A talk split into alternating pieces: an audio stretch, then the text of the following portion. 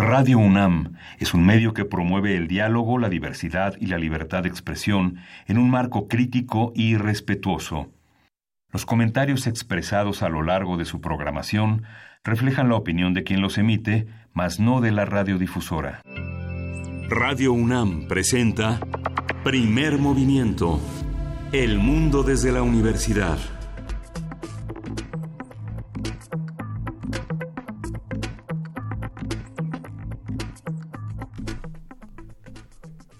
Hola, buenos días. Hoy es 10 de marzo, martes 10 de marzo.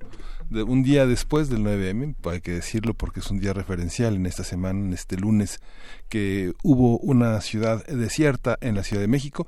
Es, eh, son las 7.05 de la mañana y estamos aquí en la cabina de Radio UNAM en primer movimiento.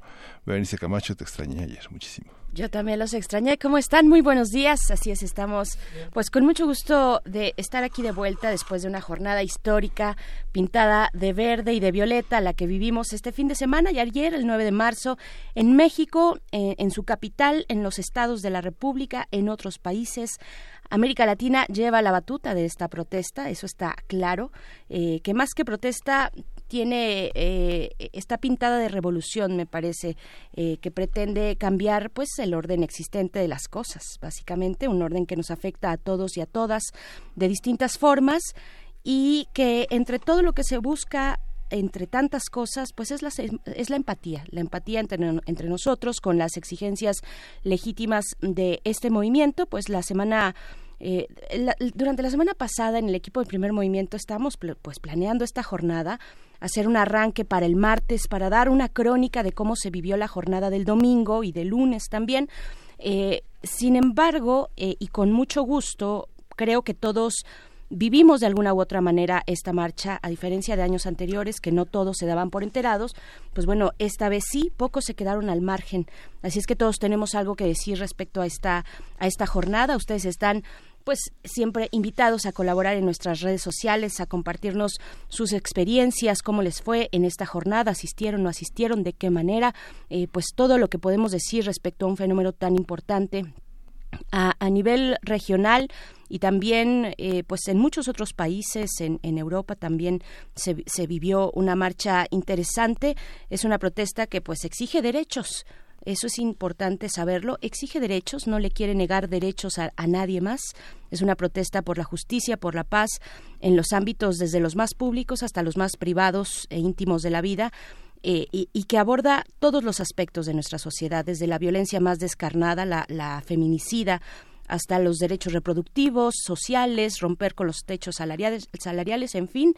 Es un movimiento que reconoce además los sesgos y las violencias hacia muchos tipos de mujeres, que cuestiona eh, la miseria que genera el capitalismo como forma que perpetúa las desigualdades. Es una lucha histórica, me parece. Ayer vimos, eh, pues, en varias ciudades, ayer, antier, una marcha muy diversa en nuestra, en nuestra ciudad, en nuestras, nuestras ciudades.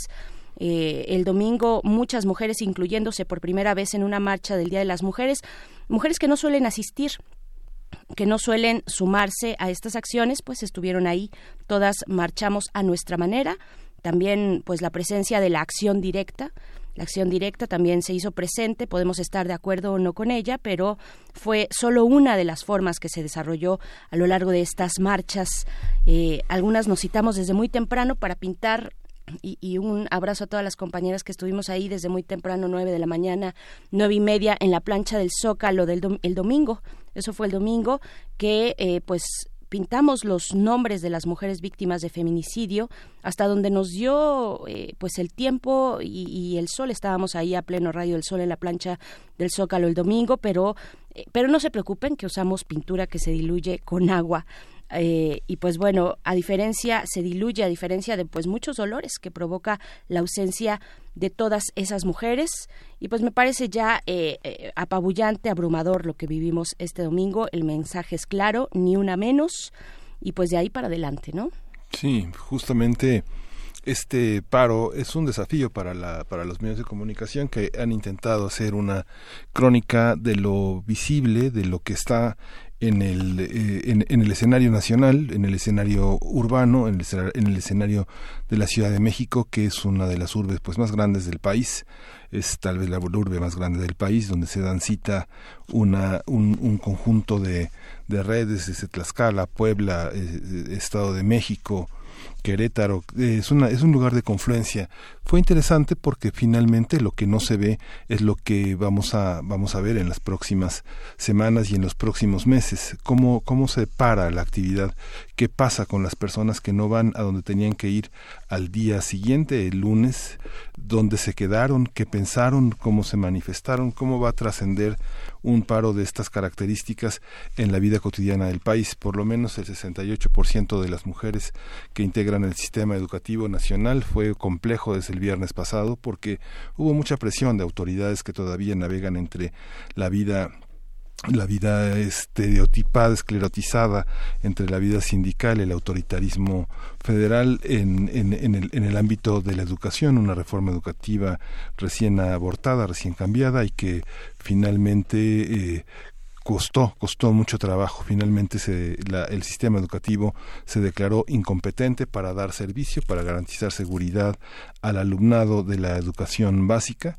y se suspendieron las clases. No hubo manera en que los niños, los púberes eh, pudieran asistir a, a, esta, a esta ausencia de mujeres queda pendiente esa tarea, queda pendiente ese, ese, ese registro. Muchos bancos cerraron algunas de sus sucursales porque la mayoría de su personal es femenino.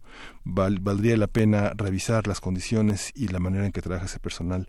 Las tiendas de autoservicio reducieron su horario porque muchas de las mujeres que integran ese sistema eh, sostienen diariamente el horario que les hace posible tener esas enormes ganancias que tienen todos los días. Entonces, bueno, la ausencia es, es compleja, vale la pena pensarlo. El hostigamiento en redes sociales también de muchas mujeres que hostigaban a otras mujeres renunciando a ese paro, muchos hombres que también se dedicaron como una especie de bots a a, tratar de negar una, un activismo de esa manera, pues es significativo. Ayer que no estabas, hicimos un recuento un poco de cómo había sido cómo habían sido las manifestaciones en el interior del país y, y, bueno, esta ambivalencia de mandar un mensaje, un mensaje intenso, poderoso, interesante del presidente de la República desde una ciudad donde hay pocos hombres.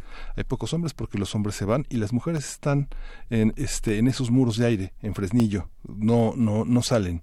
Eh, es interesante repensar cómo el presidente manda un mensaje desde una ciudad donde no hay manifestación, porque todas estaban en el mitin, todas las personas estaban en el mitin, mientras que en Zacatecas, históricamente, un estado tan conservador donde provida y donde la derecha se, se manifiesta en las calles, ¿no? Para negar libertades, se manifestó también ayer, pero quedó minimizada frente a las más de 3.000 mujeres que se dieron cita en Zacatecas que está distante de Fresnillo, pero pues no tanto, ¿no? Sí, ya es una práctica común eh, eh, eh, la presencia de las personas eh, pro vida o antiderechos, como ustedes quieran llamarles. tuvieron, como siempre, presencia también en el Zócalo capitalino, ahí, ahí están ahí están los videos pero a mí me parece que esto después de tantos de muchos años después de muchos años de convocar esta marcha de convocar el paro no es la primera vez me sabe como como una victoria. Y yo creo que a muchas mujeres también que, año con año pues nos hemos reunido. Es un momento muy importante. No solamente en nuestro país estaba observando también ayer la, eh, el programa eh, de France 24 con varias mujeres especialistas que daban cuenta de la marcha en Francia mm. y se enfocaban precisamente en la demanda que surgió en este año, eh, eh, una demanda que surgió apenas este año, apenas en esta marcha, en este contexto entre las mujeres francesas, de reconocer, de exigir a, sus autoridades reconozcan en su país el delito de feminicidio con ese nombre. Entonces también surgieron en las pancartas, en las exigencias de otros países, de Francia, eh, de, otros también, la palabra feminicidio es interesante y ellas mismas, esas mismas analistas desde Francia, reconocían a Chile, a Argentina, y a México como países que han impulsado con una fuerza muy especial esta jornada del movimiento de las mujeres. Así es que, pues creo que sí, por supuesto, mucho que hacer hacia adelante y hay una agenda que está ahí, que se gritó con fuerza y que hay que resolver y hay que acompañar. Pero de nuevo, ustedes digan cómo, cómo vivieron el paro de ayer eh, si se sumaron, si no se sumaron, si no quisieron, porque también es completamente válido eh, no querer o no poder, pues bueno, eso es algo que ya también el movimiento feminista lo, lo discutió desde hace dos años, ¿no? Eh, y, y nos dimos cuenta desde ese momento de los privilegios de quien puede parar y también de las decisiones de quien no quiere parar. Así es que, bueno, Coméntenos, arroba Movimiento, estamos en Twitter de esa manera, Primer Movimiento UNAM en Facebook y saludamos a nuestros compañeros, compañeras de la Radio Universidad de Chihuahua, Vamos a estar a través del 105.3, el 106.9 y el 105.7 con ustedes hasta allá.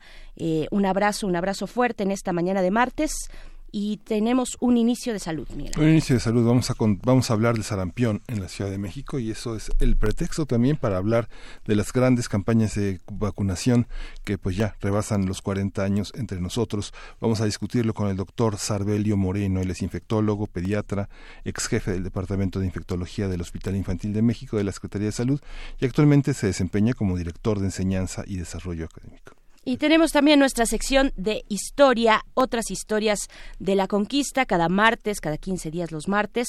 El tema que nos propone el doctor Federico Navarrete es si habría conquista sin mujeres, pues bueno, vamos a conversarlo con él hacia un poquito antes de, antes de finalizar esta hora. Vamos a tener también en la nota internacional la presencia de Estados Unidos el supermartes de elecciones primarias en los Estados Unidos y eso lo vamos a comentar con Andreu Espasa. Andreu es un especialista en Estados Unidos y él se desempeña como investigador del Instituto de Investigaciones Históricas en la UNAM. Y también platicaremos, eh, después de la poesía necesaria, llega la mesa del día, vamos a estar conversando con Vicente Quirarte. Él es escritor, miembro de la Academia Mexicana de la Lengua, acerca de un ciclo de conferencias que han titulado Fantasmas bajo la luz eléctrica, Vamos a conversar con él sobre estos temas, también sobre su obra, sobre su publicación más reciente que, que, tenemos aquí, que además nos hizo el favor de enviar Sintaxis del Vampiro de Vicente Quirarte, textos de difusión de cultura UNAM y pues eso para nuestra mesa. Sí, Quirarte es uno de los grandes escritores mexicanos, es un escritor proliferante, su obra no solo eh, habla de su proceso interno, sino es un escritor proliferante en el sentido en el que su obra convoca a leer y a pensar en otros poetas, en otros narradores, en otras experiencias literarias y vamos a tener también la información sobre el encuentro internacional, los retos de los medios de servicio público y la garantía del derecho a la información. Es una actividad eh, académica y política y, periodística que organiza el IMER. Vamos a conversar con su directora, eh, Aleida Calleja, es el Instituto Mexicano de la Radio. Así es, pues bueno, iniciamos con música. Bienvenidos, bienvenidas. Acérquense a, nuestras redes sociales. Vamos a ir con esto que se llama Cambio y es de Bujan Project.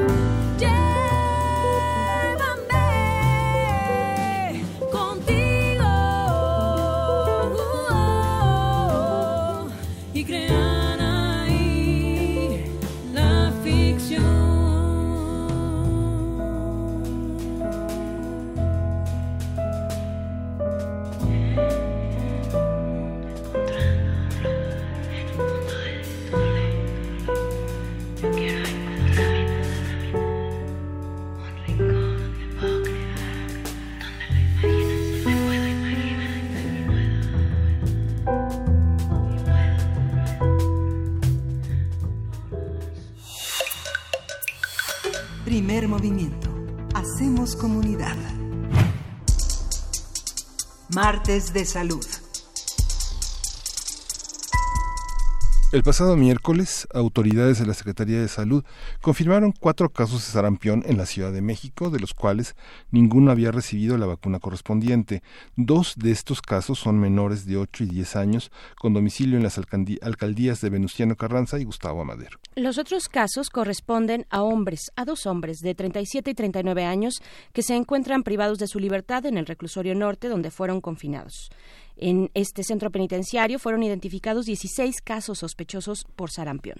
Tanto en los domicilios como en el reclusorio norte, la Secretaría de Salud implementó medidas como la aplicación de la vacuna a todas las personas expuestas. El sarampión es una enfermedad infecciosa causada por un virus. Es altamente contagiosa. Se propaga por el aire y causa una erupción en la piel de color roja que es acompañada por otros síntomas como fiebre, tos, conjuntivitis, sensación de dolor y malestar, así como la aparición de manchas blancas dentro de la boca. Aunque el sarampión puede ser grave e incluso mortal, sobre todo para los niños pequeños, se puede prevenir gracias a una vacuna. Ante la confirmación de los recientes casos de sarampión en la Ciudad de México, vamos a hablar de las acciones que las autoridades de salud han emprendido para erradicar esta y otras enfermedades infecciosas y contagiosas, así como la relevancia de la aplicación del esquema de vacunación en nuestro país. Nos acompaña el doctor Sarbelio Moreno, él es infectólogo pediatra, ex jefe del Departamento de Infectología del Hospital Infantil de México de la Secretaría de Salud. Sarbelio, buenos días, gracias por estar con nosotros. Hola, ¿qué tal? ¿Cómo están? Muy bien. Cuéntenos esta historia tan interesante del, del sarampión, cómo, cómo ha ido prácticamente desapareciendo del escenario latinoamericano. Sí, pues gracias a las campañas masivas de vacunación, el sarampión desapareció. Desafortunadamente, eh, con el tiempo ha ido creciendo el número de grupos que no está a favor de la vacunación. Esto por un lado, y por otro lado, pues también ha habido algunos problemas en cuanto a cobertura de esquemas este, eh, en los que no, no ha estado disponible la vacuna y pues la gente no se ha vacunado. Eh, y también un poquito de problema de abasto porque incluso algún tiempo en el, en el no nada más en el sector salud sino en el sector privado tampoco hubo vacuna contra sarampión. Buenos días, doctor Sarbelio Moreno. Eh, ¿Cómo, ¿Cómo poner en, en, perspectiva? ¿Qué decir de estos casos recientes, los primeros cuatro casos que se, pues, se confirmaron en la Ciudad de México? ¿De dónde vienen? Eh, ¿Qué relación tienen también eh, o no tienen con los casos más abundantes en Estados Unidos, por ejemplo? Bueno, la verdad es eh, toda una incógnita porque durante mucho tiempo no tuvimos sarampión gracias a, a las vacunas y los casos que teníamos esporádicamente todos eran importados. Hace un par de años vinieron de Italia, eh, constantemente de personas que trabajan en Estados Unidos eh, también, este, y supongo que pues las personas no estaban cubiertas porque tal vez por la pobreza del medio de donde vienen, que los forzó a emigrar a Estados Unidos y cuando venían, este, pues traían la enfermedad porque fueron a un lugar donde pues no había inmunidad de rebaño. ¿Por qué? Porque hay mucha gente que no se vacuna, entonces allí estaba aquí no se hubieran enfermado porque aquí toda la gente está vacunada.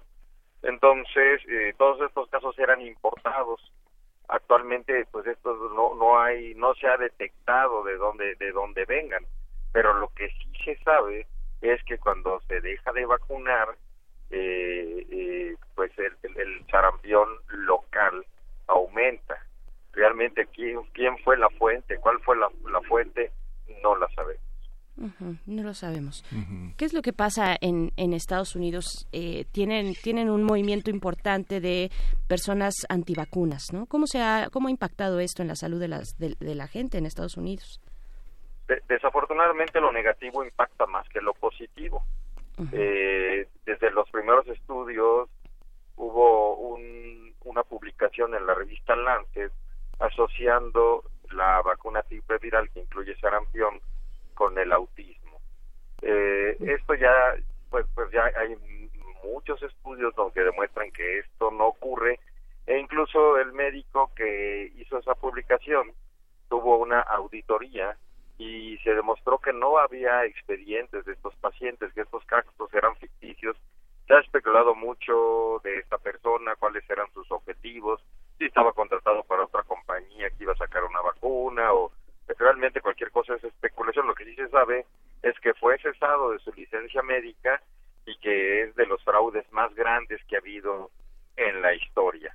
Eh, después hubo un caso de eh, por otro tipo de vacuna, por varicela, que eh, hubo un caso de autismo que se asoció a esta aplicación. Este niño que supuestamente había quedado autista posterior a la vacuna, se le demostró que tenía una encefalopatía mitocondrial, que esto es congénito como a los tres años, entonces pues tampoco tenía que ver, pero fue muy relevante porque fue un caso que le ganaron a la corte, en la corte de Estados Unidos al sector salud, que fue muy significativo. Y a pesar de que estas dos grandes cosas fueron publicadas en todos lados, la huella negativa, el impacto negativo es el que queda y los grupos antivacunas crecen. Esta parte de eh, la, eh, las vacunas de sarampión van eh, incluidas en esta vacuna que llamamos la triple pero en, este, la triple viral, ¿eh? no la te sí, con, con, la DPT que era la triple tradicional de la, toda la, vida. la triple viral y justamente eh, también en el sector privado lo que lo que pasó es que la triple la triple viral desapareció por el momento y era solamente doble. ¿Cómo funciona esto en el esquema privado y en el esquema público? Porque no, en, el, en, el, en el sector privado se ponía SR, que es sarampión rubiola. Supuestamente no había que cubrir parotiditis, porque los niños ya habían estado cubiertos. Que son paperas, ¿no? que son las paperas. Eh, llevamos ya como 10 años con un brote mundial de parotiditis. De hecho, este, fue muy sonado el año pasado, antepasado, fue creo que más, donde más se evidenció y más publicidad se le hizo este a, esta en el grupo de los de las personas que están en edad universitaria que no les tocó el refuerzo de los seis años de sarampión rubiola paperas por la edad, porque se instituyó ese refuerzo después de que ellos fueran pequeñitos. Este, y esto, y cuando se hizo la campaña para erradicación de la rubiola, que a todo mundo se le vacunó, incluso afuera del antro, de la escuela, del centro comercial, que hizo que desde hace tres años desapareciera el síndrome de rubiola congénita y desde hace dos años se erradicara de México la rubiola, pues no sé, no, esta vacuna solo era sarampión y rubiola y no incluía parotiditis. Entonces, eh, eh, pues esta gente que nunca fue vacunado de parotiditis sigue sin haber sido vacunado de parotiditis y nos siguen llegando, llegando, nada más que no causa tanto impacto. No es tan benigna la parotiditis. De hecho, la vacuna de la parotiditis se instituyó por después de un caso de encefalitis por virus de la parotiditis en un niño que fue un caso médico legal muy muy sonado, ¿sí? Que por supuesto pues nadie tiene la culpa de que ocurra una infección viral para la que no había protección porque no estaba la vacuna incluida. Pero a la parotiditis nunca se le dio tanta importancia, se ponía la vacuna SR solamente. Se pensaba que el componente en la vacuna de parotiditis pudiera tener algún efecto adverso actualmente la recomendación es ponerla SRP, o sea, sarampión, rubiola, paperas, o sea, triple viral, o sea, MMR, que es lo que se pone por sus siglas en inglés en Estados Unidos, porque la parotiditis también hay que cubrirla. Eh, entonces, en el sector privado nada más se ponía SR, pero en el sector público, mientras que en el sector privado sí se pone eh, la, la, los tres componentes de la vacuna. Claro, para, para el caso del sarampión, eh, doctor Sarbelio Moreno, eh, ¿Cómo funciona? ¿Cómo funciona la vacuna? Eh, últimamente, pues con los casos de coronavirus, con esta emergencia global del coronavirus, pues hemos hablado mucho de las vacunas. Nos hemos metido mucho a los tipos distintos de, de vacunas que existen. Eh, ¿Cómo es la del sarampión? ¿Cómo funciona este esquema? Ah, tengo entendido que es al año y después a los seis años su aplicación, ¿no? El refuerzo.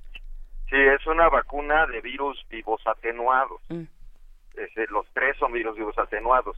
Esta vacuna no se puede poner en gente inmunocomprometida ni en mujeres embarazadas y habitualmente se pone al año y a los seis años. En la cartilla del adolescente hay un refuerzo, cuando falló alguna de estas dos se pone e incluso en el adulto cuando no se cuando se desconoce el antecedente de vacunación que en la mayoría de los casos también se aplica esta vacuna. Este, y, anteriormente pues nunca había habido problema de abasto. Incluso cuando fue esta campaña para erradicación de la rubiola se puso indiscriminadamente a todo mundo y afortunadamente pues se erradicó la rubiola. Y también pues esto esto fue un refuerzo para sarampión. Este, y por eso estuvimos mucho tiempo mientras que veíamos en las noticias y leíamos en los periódicos que sarampión es una epidemia mundial, nosotros estábamos protegidos, nosotros no veíamos sarampión en nuestros niños ni en nuestros adultos, hasta esto que está pasando recientemente. Esta visión de también en la literatura médica aparece la presencia de personas inmunocomprometidas, como, como usted señala, que son las personas que portan el VIH. ¿Cómo, cómo ha resultado este trabajo en, en, en este ámbito? Que ha sido como también polémico en la, en la parte de la difusión de las vacunas. Hay algunos artículos en los que se ha administrado vacuna triple viral a las, bueno, más específicamente vacuna sola contra sarampión a las personas con VIH y se ha demostrado cero conversión y aunque se espera que las pacientes que tienen inmunocompromiso puedan tener problemas, claro, por supuesto que se ha aplicado a las personas con VIH en el momento en que están controladas. Sí. O sea, el pacientes que no tienen SIDA, que nomás son cero positivos y que cuando se les aplica la vacuna su carga viral está negativa y sus niveles de, de CD4, que es el, el marcador que tenemos este para ver que eh, el estado del paciente, aparte la, la falta aparte de la falta de datos clínicos, es cuando se les ha puesto la vacuna. Y ha habido bueno, eh, en una vacuna medimos dos cosas, que haya que sea eficaz, o sea que un paciente inmunocomprometido no puede montar una respuesta inmunológica, pero ellos sí lo montaron porque fueron, sí, sí tienen VIH, pero en ese momento están recuperados, en ese momento su, su, carga viral está negativa, o sea, está incontable y, y sus, niveles de linfocito CD4 están en, en, en, niveles normales. Entonces, sí montaron respuesta positiva y no adquirieron sarampión. claro. Eh, ¿Cómo se comporta? ¿Cómo se comporta el sarampión, doctor? Eh, ¿Y quiénes son las personas más mm, vulnerables? Ya nos hablaba de un sector de la población. Eh, ¿Qué decir? ¿Qué decir de los niños, de los adultos mayores? ¿Quiénes son los más vulnerables? El, sector más vulnerable de la población, por supuesto, que son los niños. Y son en los que se, se presentan la mayoría de las complicaciones. Tanto complicaciones inmediatas como neumonía, como encefalitis, este como eh, eh, gastroenteritis, que es importante durante el proceso de sarampión, como secuelas, como la más importante es la hipoacusia, o sea, la sordera. Y también hay una secuela a largo plazo, 10 a 15 años después, que ya se llama panencefalitis esclerosante subaguda, que ya ahorita ya no habíamos visto y esperemos que con los poquitos casos que ahorita tampoco la veamos, ¿sí? Que es una respuesta inmunológica a largo plazo después de haber tenido sarampión. Pero el sarampión per se, sin complicarse, tiene mucha morbilidad y mortalidades. El paciente presenta un periodo prodrómico, o sea, un periodo este, febril, gripal, de cinco días previos a la aparición del exantema, que es este que realmente son fiebres muy altas. Este, hay, hay mucho malestar general, o sea, no ni siquiera es necesario esperar la complicación. El sarampión per se es una enfermedad grave. Hay una hay un periodo de incubación, estaba leyendo que va que va de este del día 1 al día 12, pero después parece que hay necesidad de hacerse diagnósticos para en los siguientes 30 días a ver si no sigue siendo portador. ¿Cómo funciona esta parte? Aquí, aquí el problema es el, el problema es doble. Primero, los médicos nuevos, o sea, los médicos jóvenes ya nunca han visto un caso de sarampión, ¿sí? Y aparte, pues no, tendrían que viajar a África, tendrían que viajar a los lugares donde, donde es frecuente el sarampión. Pero por lo menos los médicos que son menores de, de 50 años, no, ya no les tocó ver sarampión jamás, ¿sí? Yo, a mí, yo, a mí, en lo personal, cuando era estudiante, durante mi trabajo de campo, me tocó ver muchísimo sarampión, pero ya después ya no, gracias a la erradicación de, y al mismo tiempo pues tampoco en cualquier lugar, en cualquier sitio tienen el método para identificar sarampión, ¿sí? el, es la, la forma más fácil es midiendo anticuerpos. por supuesto que no, no medir los anticuerpos de memoria, porque eso vamos a medir los anticuerpos de la vacuna, sino los anticuerpos, los niveles de inmunoglobulina G. Este, y, eh, y por supuesto existen los métodos moleculares para la identificación de las partículas virales propiamente dicho. Y este, y pues no todo mundo, o sea, lo tienen en el centro de referencia epidemiológica este y hay que dar pero pero la mayoría de los hospitales no cuentan con anticuerpos y la mayoría de los laboratorios clínicos de la calle que dan servicio a la patología habitual tampoco tampoco tienen la determinación de anticuerpos antisarampión, o sea, que va a haber que ante este problema vamos a tener que evolucionar evolucionar doblemente.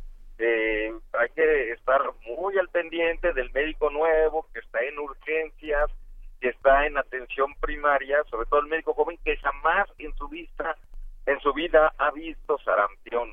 Eh, y, los, los tipos de enfermedades exantemáticas que predominan actualmente no son con las que crecimos de rubiola, sarampión, eh, varicela, sí todavía hay varicela, este, pero este, pues ya no, ya no aprendimos a ver lo otro, siempre va a ser exantema súbito, exantemas por enterovirus, este y se van a confundir. Hubo un caso de una de uno de los casos de sarampión pensamos más en lo raro en lo, lo, que bueno ahora lo raro es sarampión pero fue identificado como enfermedad de Kawasaki que lo vemos mucho más frecuente que el sarampión y se empezó a tratar como si fuera enfermedad de Kawasaki porque tenemos problemas para hacer el diagnóstico clínico yo pienso que es el principal reto redescubrir reconocer este reenseñar, reaprender el sarampión. Se ha dejado de, de, de enseñar, se le ha puesto, ha disminuido el énfasis en este tipo de enfermedades que, que, en nuestro país estaban erradicadas. Pues sí, por supuesto, pues no, no, no, no, no, se, no vamos a enseñar lo que no existe. Pues es más, es, mejor eh, enseñarle a la gente lo que, lo que realmente ve diario que andar buscando enfermedades este, tropicales asiáticas, ¿no? O sea, entonces ahora, así como tenemos que volver a, tenemos que aprender de enfermedades emergentes que anteriormente no sabíamos tanto, la gente que está en el trópico sabe mucho de dengue, hubo que, no le costó tanto trabajo descubrir chikungunya y este y zika, aunque la, la, cuando esta enfermedad dejó de ser tropical y se empezó a hacer más este urbana pues el médico de Guadalajara y de Monterrey, que ya veían dengue en su sitio, tuvieron que aprender dengue. Entonces, este, también así tenemos que, eh, pues, cosas, es que no nada más es enseñarlas, sino que la, la práctica sea el maestro. Entonces, si no lo vemos, pues cómo vamos a aprender. Por más, por más que lean cómo es el sarampión, si no se ve un caso de sarampión, nunca se va a comprender. Sí, es totalmente clínico. Hay un sistema, hay un sistema de detección epidemiológica que se creó este ya hace varias décadas. ¿Cómo funciona? ¿Sigue sigue vigente ese sistema de detección epidemiológica? ¿Por quiénes está integrado? Tenemos muchos médicos que en el trabajo de campo justamente hacen trabajan sobre enfermedades tropicales que identifican de una manera muy rápida, ¿no? Pero este, ¿cómo funciona ese ese sistema de detección epidemiológica? ¿Lo, lo tenemos todavía en el sistema de salud? Pues eh, bueno, cuando uno va a hacer el servicio social y se da el adiestramiento para todos los médicos de campo, eh, se, le enseña el programa de lepra, el programa de tuberculosis, mm. el programa del dengue, todos los programas prioritarios de la, del, del, sitio en el que uno va y por supuesto que se adecúan. Sí, este, bueno, antes decía, no, no le enseñábamos dengue al de Sonora, al de Chihuahua, pero ahora dengue, hay dengue en todos los estados porque ha cambiado su comportamiento. Pero va a ser, por ejemplo, los estados del norte les van a enseñar más riquezas, más enfermedades, más del, del desierto, de las zonas áridas, y a la gente que está en las áreas tropicales se les va a enseñar más. Pero aún así, aunque haya programa de detección de lo que sea, eh, de sarampión, este, pues como no había, yo creo que sí se ha bajado mucho la guardia. Tenemos varias preguntas por acá, doctor. Eh, nos preguntan si los, las personas que ya se vacunaron hace muchos años, ¿es necesario que se vuelvan a vacunar? Lo que que pasa es que nada más se aplicaron una dosis. Ajá. Si no, se saben de dos dosis, sí es necesario ponerse, aplicarse una, una segunda dosis. Un refuerzo. También nos preguntan por las personas mayores, más de 75 años, ¿también deben vacunarse? No, esas personas ya tienen inmunidad natural. Lo más seguro es que ya tuvieron experiencia con el virus, independientemente que se hayan vacunado o no. Pero en las encuestas se ha visto, independientemente del mecanismo como lo hayan adquirido, son seropositivos la mayoría. Mm. Esta, esta cuestión, ah, eh, yo recuerdo que muchas personas eh, tenían muchísimo miedo de, esa, de esto que acaba de señalar también de la hipoacusia. Es una cuestión, es un volado, es una cuestión de suerte. Yo leía en la literatura también médica que la hipoacusia es cerca de un 5%. Eh, en, la presencia de los casos en, el pasado, pero es como, ¿se puede detectar, se puede prevenir esa, esa situación o, o es ahora sí que una cuestión de azar? Híjole, podríamos decir que sí, la distribución es aleatoria, porque no, yo desconozco de algún estudio donde muestre que si tenían algún grado de inmunosupresión o, o fueran, eh, pertenecieran a cierto grupo étnico o este o tuvieran eh, eh, eh, determinado tipo de, de, desenlace clínico diferente lo fueran a hacer. Realmente el por qué unos tengan hipoacusia y otros no lo tengan, uno dijera, bueno, es que es por la este, administración temprana de medicamento, de antibiótico, pero tampoco porque este, pues no hay tratamiento, no, no hayan tratamiento antiviral, mucho menos va a servir tratamiento antibiótico. Entonces, eh, no, no, no, no creo que sea ninguno de los dos. Claro. Doctor, por último, eh, ante estos casos, estos cuatro casos, pues son dos de ellos de personas que están... Actualmente son diez casos. Ya son diez casos. por el sector salud, sí. Ajá. Y, ya también hay algunos, ya también hay un par de lactantes este, que no tenían, que no tenían la vacuna. Porque la mayoría de los, de los, de los cuatro casos que me mencionó al principio pues ni siquiera estaban en edad vacunable. Posiblemente los de 7 y 8 años debieron de haber recibido el refuerzo de los 6 años, pero los dos que están en el reclusorio, este, ahora sí que no, no, no, lo conocemos. El problema es cuando se empiezan a enfermar pacientes lactantes que deberían de haber recibido la vacuna y este y ya y sí hay dos lactantes ya que llegaron al Instituto Nacional de Pediatría este donde ya tienen el diagnóstico hecho según los reportes de ayer que, en, el en el boletín epidemiológico de, la Secretaría de Salud, o sea, no son datos extraoficiales, sino son datos del sector salud, son 10 casos los que se tienen. ¿Y, ¿Y, están interconectados? ¿Son en, en, qué ciudades fuera de la Ciudad de México también? No. Este, la mayoría son en la Ciudad de México. Sí. Este, pero no, eh, bueno, están, se hizo el cerco epidemiológico, eh, están identificados cuántos contactos tuvo cada uno, se desconoce cuál fue la fuente y todavía siguen. Yo pienso que pronto vamos a tener un poquito más de luz conforme se vaya haciendo el trabajo. Claro, esta población que está confinada en los centros penitenciarios, eh, pues tiene sus características muy específicas. ¿Las eh, autoridades de salud actuaron bien, rápido para contener, para hacer este cerco? Pues yo pienso que sí. Yo creo que ahí es donde puede ser más fácil, porque tienen bien identificados. Ahora sí suena irónico, pero es población cautiva. sí, por supuesto. Bien, pues vamos a estar muy atentos a lo que ocurra con este brote de sarampión en la Ciudad de México. Doctor Sarbelio Moreno, infectólogo pediatra, muchísimas gracias por conversar con nosotros esta mañana. A sus órdenes, con mucho gusto. Hasta pronto, doctor, gracias. Hasta pronto. Adiós. Pues bueno, ahí está este tema del que seguiremos hablando, estaremos atentos, atentas de lo que ocurre, pues bueno, siempre haciendo el énfasis en completar el esquema de vacunación, si no están seguros, sobre todo las personas un poco, eh, no adultos mayores, pero sí un poco más grandes que no tuvieron ese eh, eh, los adultos que no tuvieron el refuerzo, pues ya nos decía el doctor, hay que ponérselo, hay que aplicarse el refuerzo y pues estar pendientes con los más pequeños sobre el, eh, pues el, el, refuerzo y todo el esquema completo de vacunación. Vamos con esto que es de Vaccines. La canción es Minimal Affection.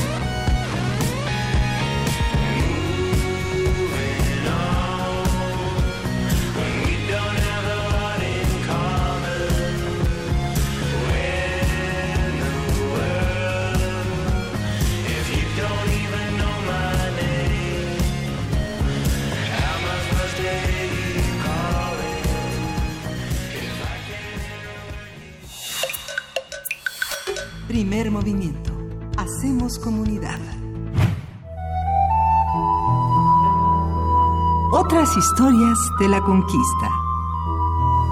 Y nos da mucho gusto saludar esta mañana de martes al doctor Federico Navarrete. Él es historiador, investigador del Instituto de Investigaciones Históricas de la UNAM y está a cargo de esta sección, Otras historias de la conquista, en la que nos pone el tema, la pregunta en realidad esta mañana, ¿habría conquista sin mujeres?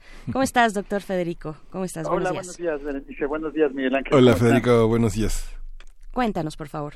Pues mira, justamente la reflexión que planteo hoy es un poco responde a, los eventos de los últimos días en nuestro país, a las protestas del domingo y a la y a la huelga de mujeres que, que experimentamos el día de ayer y se hace un poco la pregunta que los movimientos feministas del siglo XXI están planteando para nuestra sociedad actual, un poco esta posibilidad que levantaron ayer de obligarnos a imaginar un mundo sin ellas y pues darnos cuenta que, que un mundo sin las mujeres en el siglo XXI no funcionaría.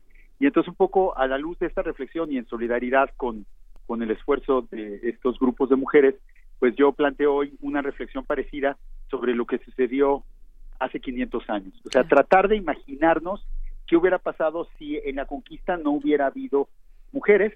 Y pues la, la respuesta es la que encontraron muchas instituciones el día de ayer, que tuvieron que cerrar sus puertas porque se dieron cuenta que no podría, no podrían operar, no podrían funcionar sin la, sin su personal femenino, sin las mujeres que son indispensables para su labor de todos los días, como en la sociedad, pues lo mismo podríamos decir de la conquista. Yo diría que la respuesta definitiva es sin conquistas no hubiera habido mujeres, eh, sin mujeres no hubiera habido conquista, ya lo decía al revés, y que justamente eso nos debe llevar a reconocer pues la importancia que tuvieron las mujeres en la conquista, que es un tema que normalmente no se aborda, ¿no? Entonces yo voy a hablar ahora de dos elementos claves de participación de las mujeres. La primera es la multitud de cocineras, ayudantes, concubinas, compañeras que vivieron los dos años de la guerra junto con los españoles. Según algunas estimaciones que es difícil confirmar, cada soldado español, o sea, cada uno de los 500 hombres que, llegaron eh, de los expedicionarios y luego llegaron a sumar mil, cada uno de ellos tenía al menos una o dos o inclusive tres o más mujeres de servicio, mujeres que les preparaban los alimentos, mujeres, mujeres que les daban servicios sexuales, muchas veces en contra de su voluntad. También un elemento que suele ignorarse de la conquista es pues la violación sistemática de las mujeres indígenas realizada durante la guerra. Y también estas mujeres, más allá de, de los alimentaban, les daban servicios sexuales y también los cuidaban, la mantenían en vida a los españoles, los curaban de sus enfermedades, muchas de ellas desconocidas para los españoles, los curaban de sus heridas, los curaban de su cansancio y así les permitieron seguir combatiendo durante los dos larguísimos años que, duró la guerra. Entonces, pues si tomamos en cuenta esta labor cumplida por las mujeres, pues queda claro que sí, sin los alimentos que les dieron a los conquistadores, sin los servicios y el cuidado que les ofrecieron, muy probablemente los conquistadores no hubieran sobrevivido esos dos años. desde julio de 2010, de 1519 hasta la conquista de México Tenochtitlan en agosto de 1521, los españoles dependieron 100% de los alimentos que les preparaban sus mujeres, del cuidado que les daban sus mujeres. La gran pregunta es por qué no mencionan es la importancia, por qué no se menciona la importancia de estas mujeres ayudantes, cocineras, concubinas, compañeras de los españoles y pues la primera respuesta es que los españoles no las mencionan porque porque justamente en esa época es que eran varones que escribían para otros varones. Cuando hacían sus cartas al rey o cuando escribían sus historias de la conquista, no estaban pensando desde luego en un público femenino y no estaban queriendo convencer a, a ninguna mujer de sus hazañas. Estaban pensando en un público masculino y estaban hablándoles solamente a hombres y por eso era tan fácil invisibilizar a las mujeres.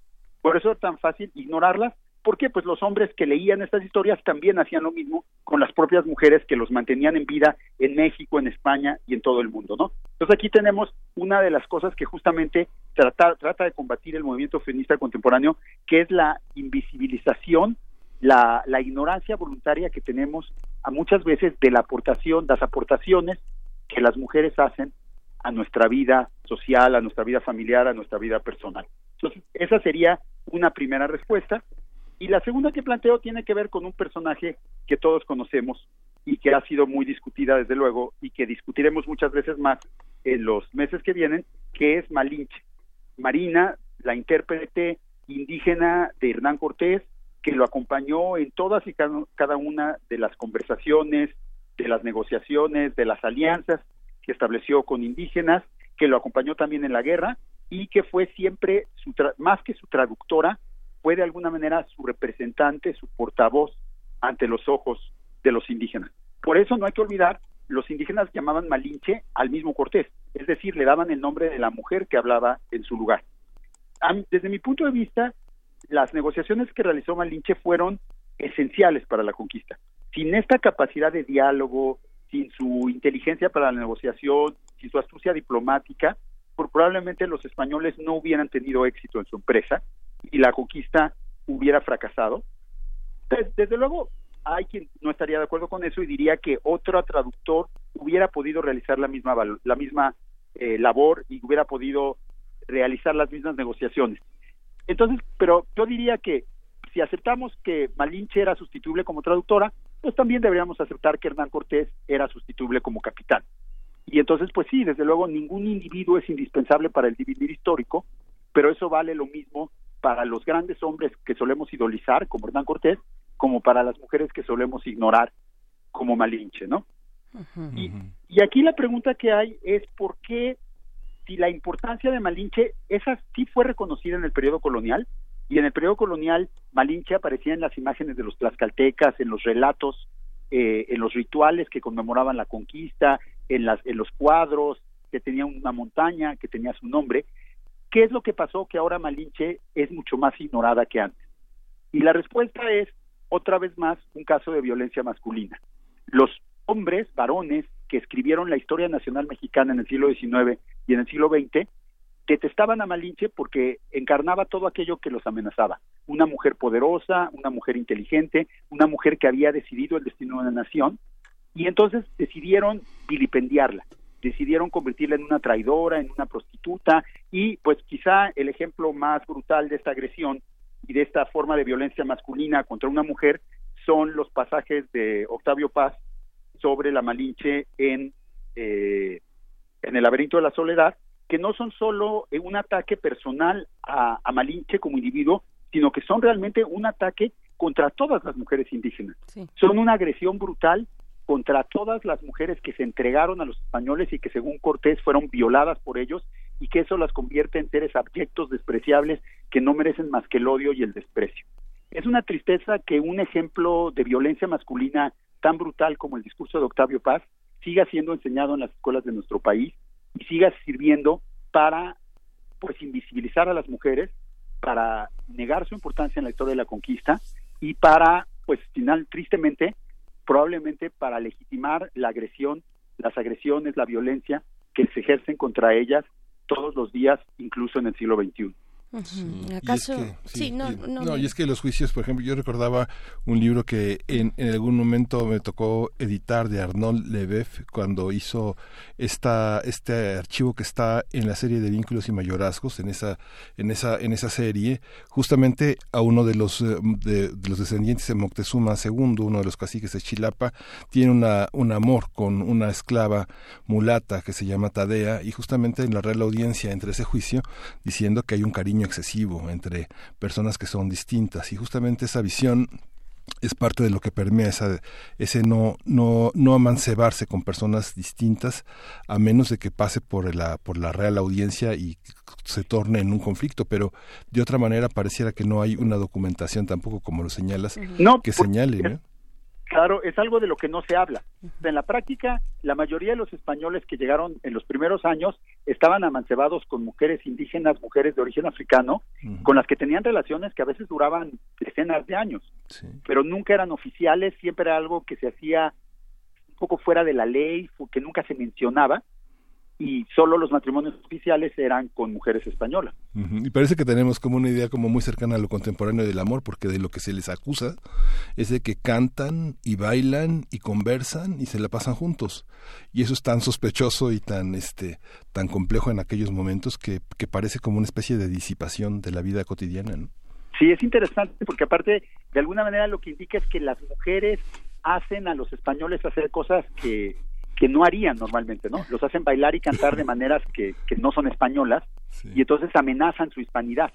Entonces también la mujer es concebida como una amenaza a la hombría varonil española, ¿no? También ahí hay una cuestión racista, una cuestión de discriminación religiosa y también de discriminación de género. Eh, sería interesante, creo, también pensar en las opciones que tenían estas mujeres, cuáles eran los panoramas a los que se enfrentaban, eh, las situaciones, pues, de supervivencia muchas veces también, ¿no? Para aliarse tal vez con el poderoso frente tal vez a un yugo distinto al que tenían antes, ¿no? Sí, exactamente. Hay, muchas de estas mujeres fueron dadas contra su voluntad a los españoles porque eran esclavas o cautivas de algún tipo entonces realmente el cautiverio que sufrieron con los que sufrieron bajo los españoles no era muy diferente al que sufrían en la sociedad indígena, ¿no? Otras de ellas probablemente sí fue una cosa voluntaria de pues procurar mejorar su posición en un mundo que no les habría mucho salida, ¿no? Tal vez ese sería el caso de la propia Malinche. Sí, claro.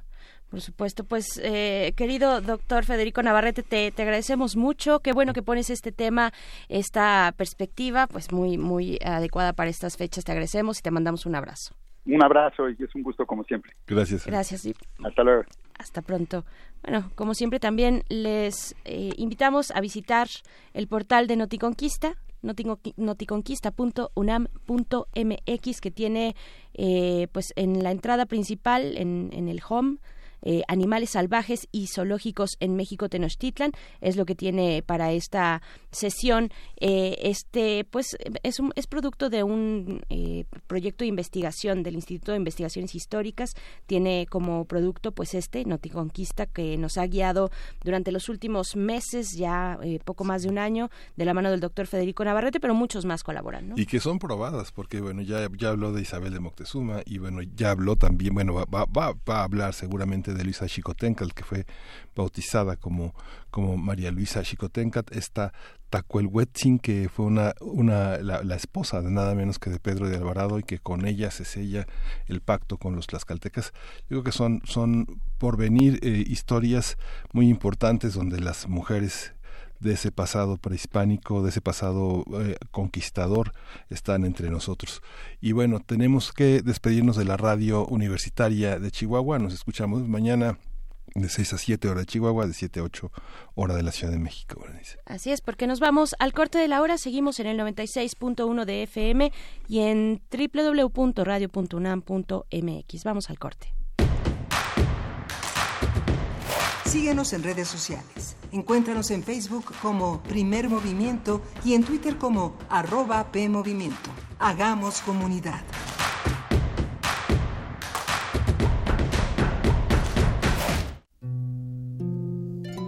Perfiles contrastantes, distintos cuerpos, diferentes maneras de combatir la opresión, documentadas. Cineclub Radio Cinema trae para ti el ciclo Arthur Penn, documentalista de la justicia. Disfruta de El Zurdo, La Maestra Milagrosa, La Jauría Humana y Bonnie and Clyde. Todos los miércoles de marzo a las 18 horas en la sala Julián Carrillo. Entrada libre. Radio UNAM. Experiencia sonora.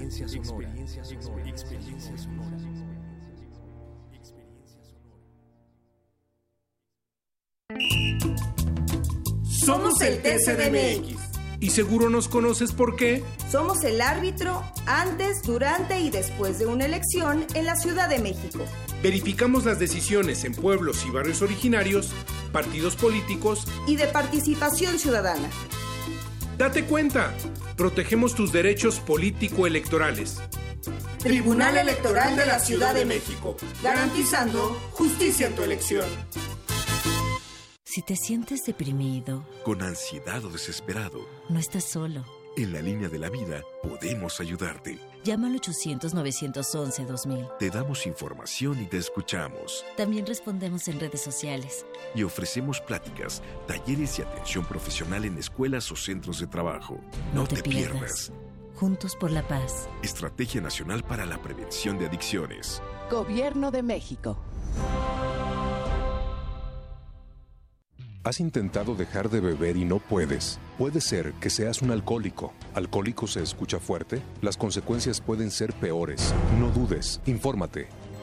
Mayor información al 5705-5802. Lada sin costo 01800-561-3368.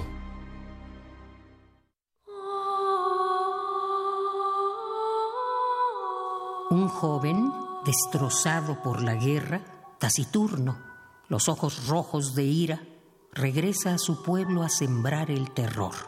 Pero siempre hay esperanza cuando existe el amor. Detrás, en la penumbra, están las manos que mueven los hilos.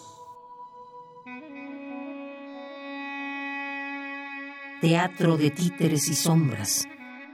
Experimenta este espectáculo de sentimientos humanos encarnados en muñecos. Obra para mayores de 8 años. Dirección Denis González Noriega. Todos los jueves de marzo a las 20 horas en la sala Julián Carrillo de Radio UNAM. Adolfo Prieto 133 en la Colonia del Valle, cerca del Metrobús Amores. Entrada libre. Vive todas las formas del teatro. Radio UNAM, experiencia sonora.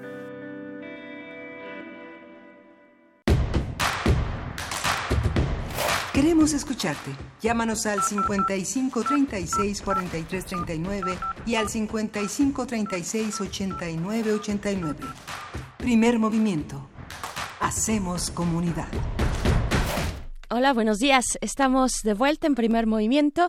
Son las 8 de la mañana, con tres minutos de este martes 10 de marzo. Y pues continuamos en cabina. Miguel Ángel Quemain, ¿cómo estás? Hola, Berenice Camacho. Justamente estábamos eh, comentando toda esta toda esta cauda de mujeres que dejó eh, Federico Navarrete como una probadita para entender todas estas historias de la conquista que no serían posibles sin mujeres y cuya, cuya trama ha sido pues verdaderamente muy estudiada por los historiadores de mexicanos desde los años 80, justamente esto que decía, pasarla bien con una persona que se quiere, que te cuida, que cuidas, que entiendes, que escuchas, es una de las prácticas pues más interesantes. Justamente recuerdo un trabajo que una antología que hicieron en los años 80 eh, no recuerdo el título exactamente del libro pero este es un es una antología sobre historia de las mentalidades y habla justamente de los cantos de los bailes de las prácticas rituales que se convirtieron en prácticas cotidianas durante los primeros años del desarrollo del mundo novohispano es un libro que está tiene textos de Serge Krusinski, de Solange Alberro, de eh, muchos autores que en los años 80 formaban parte de la Dirección de Estudios Históricos de Lina y que trabajaron muy de cerca todos estos materiales documentales en las que la vida cotidiana del mundo de la conquista estaba presente y que permearía pues ya hasta avanzado el mundo nuevo hispano. Así es, fíjense que eh, si nos acercamos a esta página a Noticonquista, podemos también eh, pues eh, observar algunos de los eventos que están programados y tienen uno para esta para esta tarde a las 7 de la tarde en este día martes 10 de marzo se trata de un conversatorio hablaremos bueno en, en él hablarán sobre los eventos acaecidos durante todo el proceso de la conquista los grupos culturales que existían en Mesoamérica para entonces eh, y pues lectores y lectoras que han bueno más bien actores que han sido acallados durante siglos y las consecuencias de la conquista hacia el siglo XXI. Va a estar muy interesante, lo presenta el sitio Noti Conquista, este sitio de divulgación impulsado desde académicas y académicos de la UNAM para socializar pues nuevas perspectivas de investigación eh, en una manera coloquial a los 50 años de la conquista y pues bueno, se presentarán también actividades que eh, compondrán ese, ese programa que se presenta, ya lo decía, el día de hoy a las 7 de la tarde en el Centro Cultural España en la sala Panorama. Así es que La conquista y la construcción de muchos Méxicos es el título de estos conversatorios que ustedes pueden seguir, se pueden acercar, bueno, si tienen oportunidad allí en el Centro eh, Cultural España en México. Y pues también damos la bienvenida a nuestros amigos de la radio Nicolaita. ¿Cómo están? ¿Cómo amanecen esta mañana de martes? Vamos a estar con ustedes en el 104.3 en Morelia, gracias a la Universidad Michoacana de San Nicolás de Hidalgo, que hace posible pues este enlace universitario que tenemos con ustedes a partir de las 8 y hasta las 9 de la mañana. Y pues bueno, vamos ya con, con lo siguiente. De nuevo les invitamos a visitar noticonquista.unam.mx para aquellos que recién nos escuchan, que recién nos sintonizan en el 96.1 de FM, pues bueno, acérquense y eh, pues vean toda esta serie de entregas que dan cuenta de una manera pues más accesible, con muchos mapas, con muchos elementos en ese sitio de la conquista a sus 500 años. Y pues vamos a ir con música. Vamos a ir con música. No, la música se las debemos, nos vamos directo, a la nota del día. Hablaremos del super martes, las elecciones primarias en los Estados Unidos. Primer movimiento. Hacemos comunidad. Nota Internacional. La semana pasada se realizó el llamado Super Martes en el marco de las elecciones primarias presidenciales en Estados Unidos. El ex vicepresidente Joe Biden resultó el triunfador al ganar la mayoría de los 1.344 delegados tras la votación en 14 estados del país. De acuerdo con el escrutinio, Biden ganó en 10 estados: Alabama, Arkansas, Carolina del Norte, Maine, Massachusetts, Minnesota, Oklahoma, Tennessee, Tennessee, Texas y Virginia, mientras que Sanders triunfó en California, Colorado, Utah y Vermont. Se espera que a partir de ahora ambos aspirantes demócratas compitan para ganar el mayor número de delegados que les asegure la nominación a la candidatura presidencial en la Convención Nacional de Demócratas en el mes de julio. Para obtener la nominación en la primera votación son necesarios 1.991 delegados ganados en las primarias y caucus.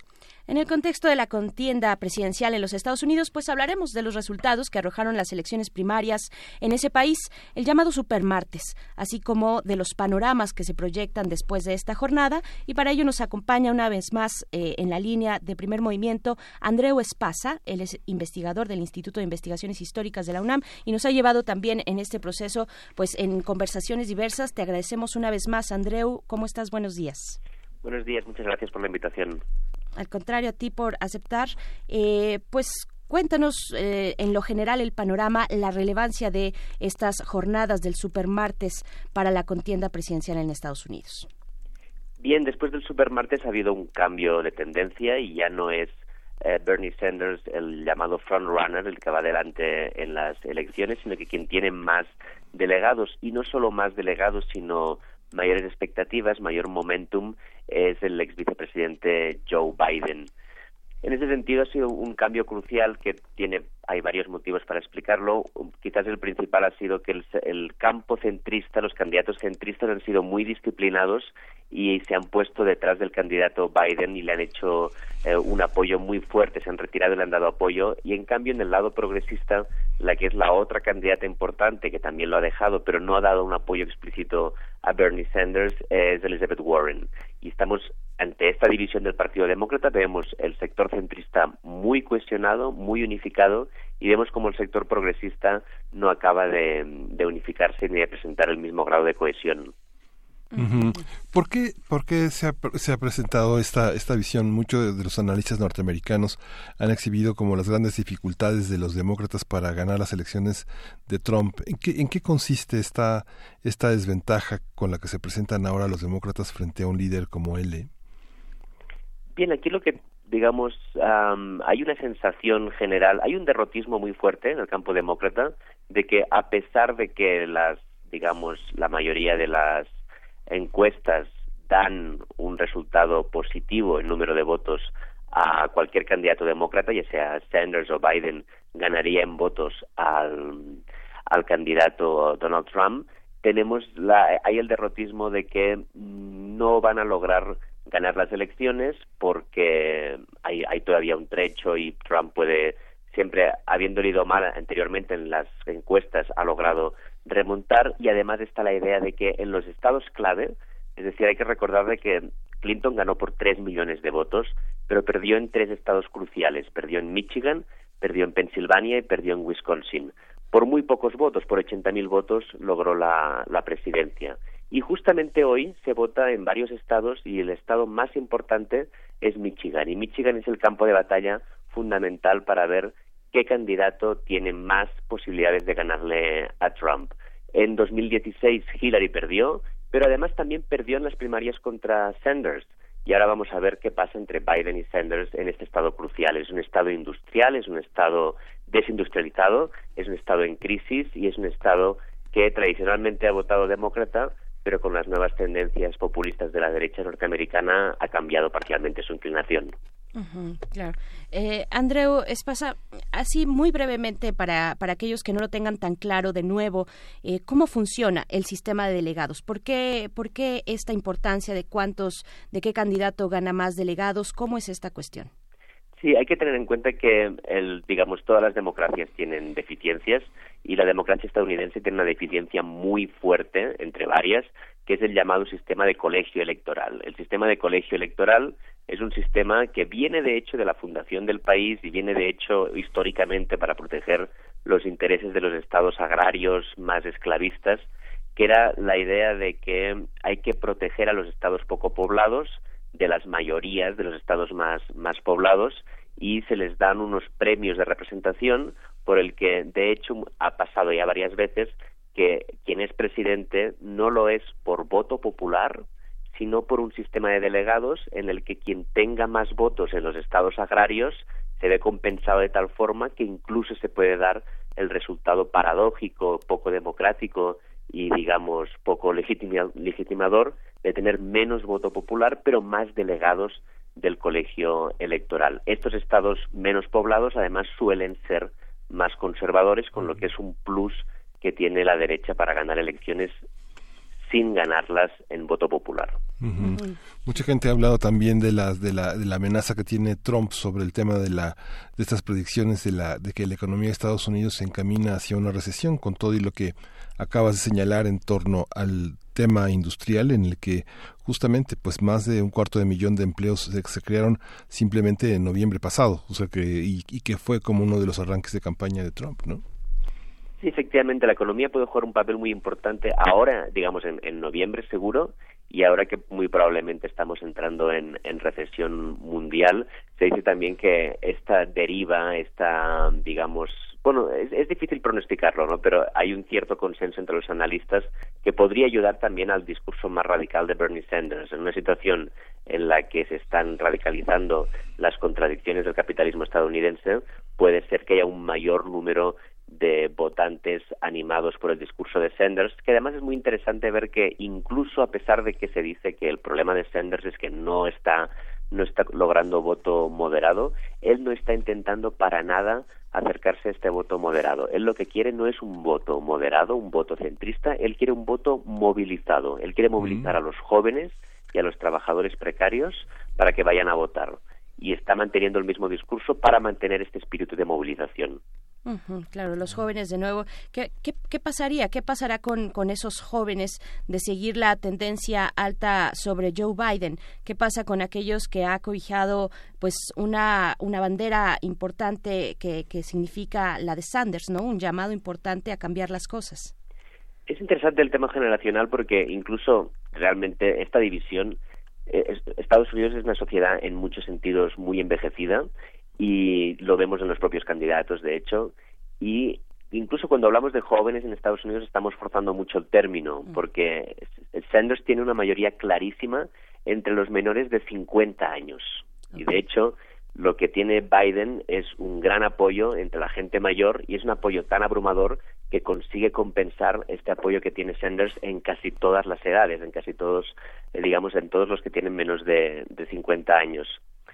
Hay también esta sensación de que hay mucha emoción porque hay mucho discurso generacional relacionado con el cambio climático. También Sanders está diciendo, yo estoy representando en un momento en el que estamos votando, votando más que nunca por el futuro, estamos votando por el futuro del planeta, y yo represento a las generaciones jóvenes. Y también hay esta sensación de mucha, mucha emoción y mucha angustia por todo lo que hay en juego, porque en el sistema presidencialista y bipartidista de Estados Unidos lo que se está jugando es el todo o nada. Sanders puede tener la candidatura a la presidencia, puede tener incluso la Casa Blanca o puede quedarse sin nada. No, no tiene un partido con el que quedarse con el 15, el 20% de los votos o de los senadores o de los congresistas. Lo puede el todo o el nada y eso da mucha emoción y da también mucha angustia a este escenario electoral. Es que ahora que comentas eso, justamente estoy eh, hice una, una, pequeña consulta sobre el incremento del porcentaje de población de 65 años en los últimos en los últimos 10 años. Ha sido muy impresionante en Estados Unidos. Prácticamente define la población hoy en, en, en, el, en, Estados Unidos. ¿no?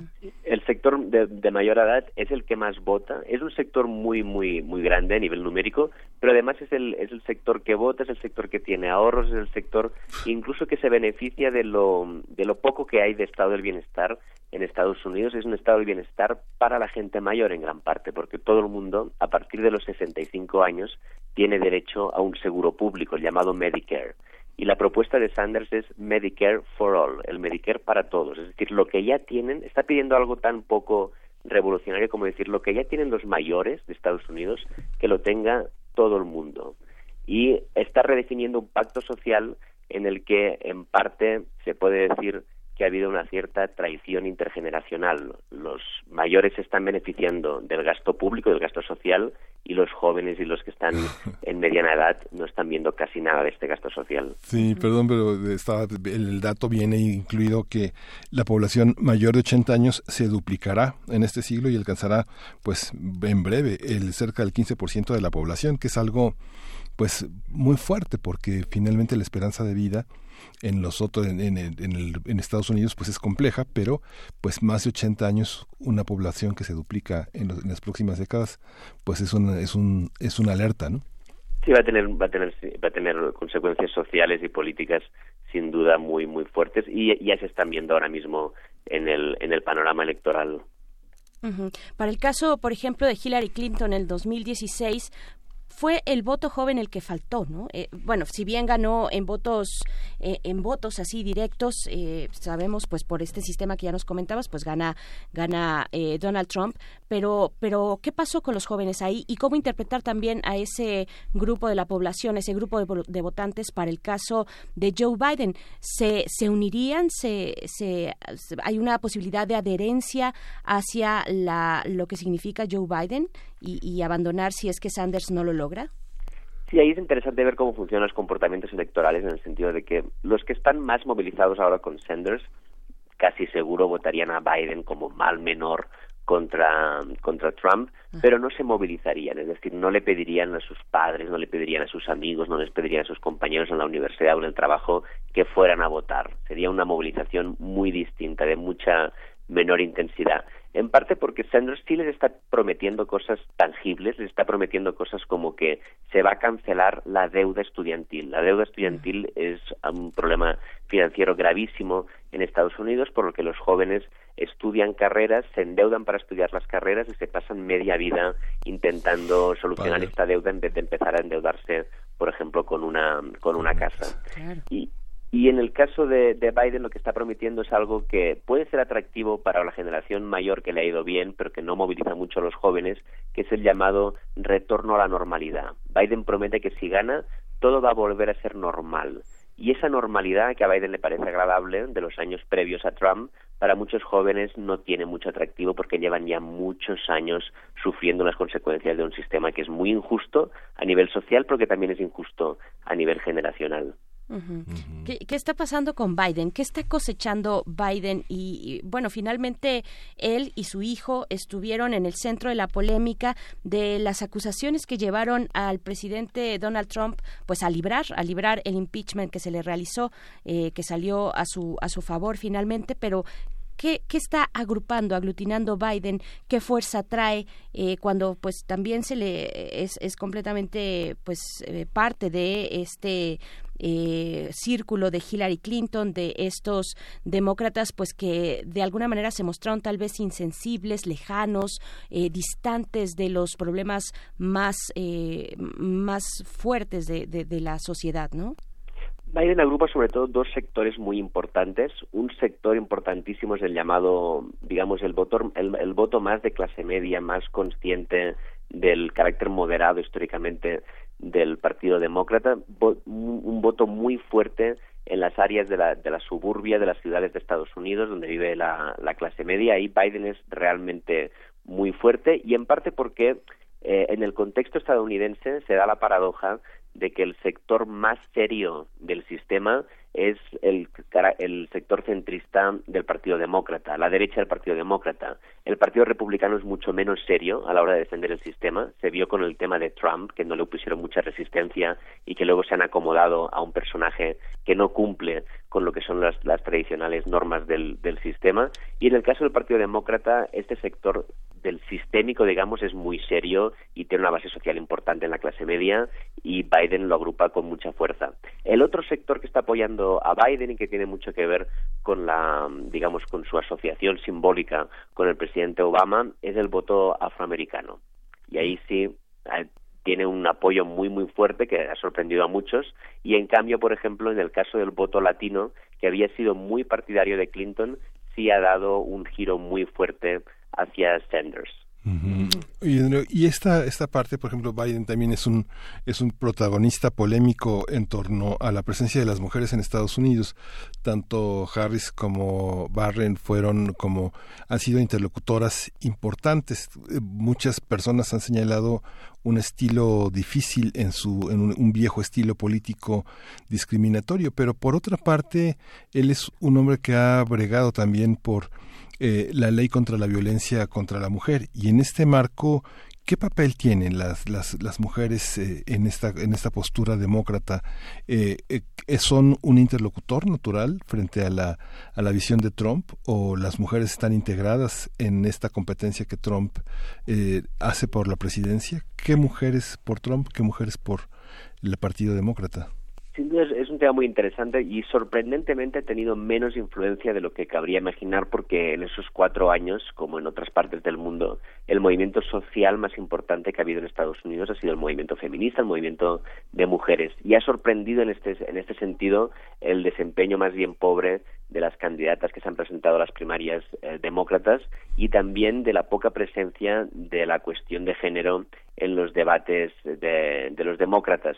En, lo, en, el momento en el que nos encontramos ahora, entre los dos candidatos, hay un cierto consenso de que los dos candidatos son partidarios de los derechos reproductivos y que los dos candidatos serían objetivamente una mejora ante las actitudes ofensivas del presidente Trump, pero al mismo tiempo, sobre todo en el caso de sobre todo en el caso de Biden hay más hay más claroscuros y tiene que ver también no con el hecho de que no esté defendiendo los derechos reproductivos en la actualidad, sino que es una persona que lleva pues 40, 50 años casi en, en Washington y ha tenido, eh, en algún momento ha tenido de algunos votos no muy claros a favor de los derechos reproductivos de la mujer.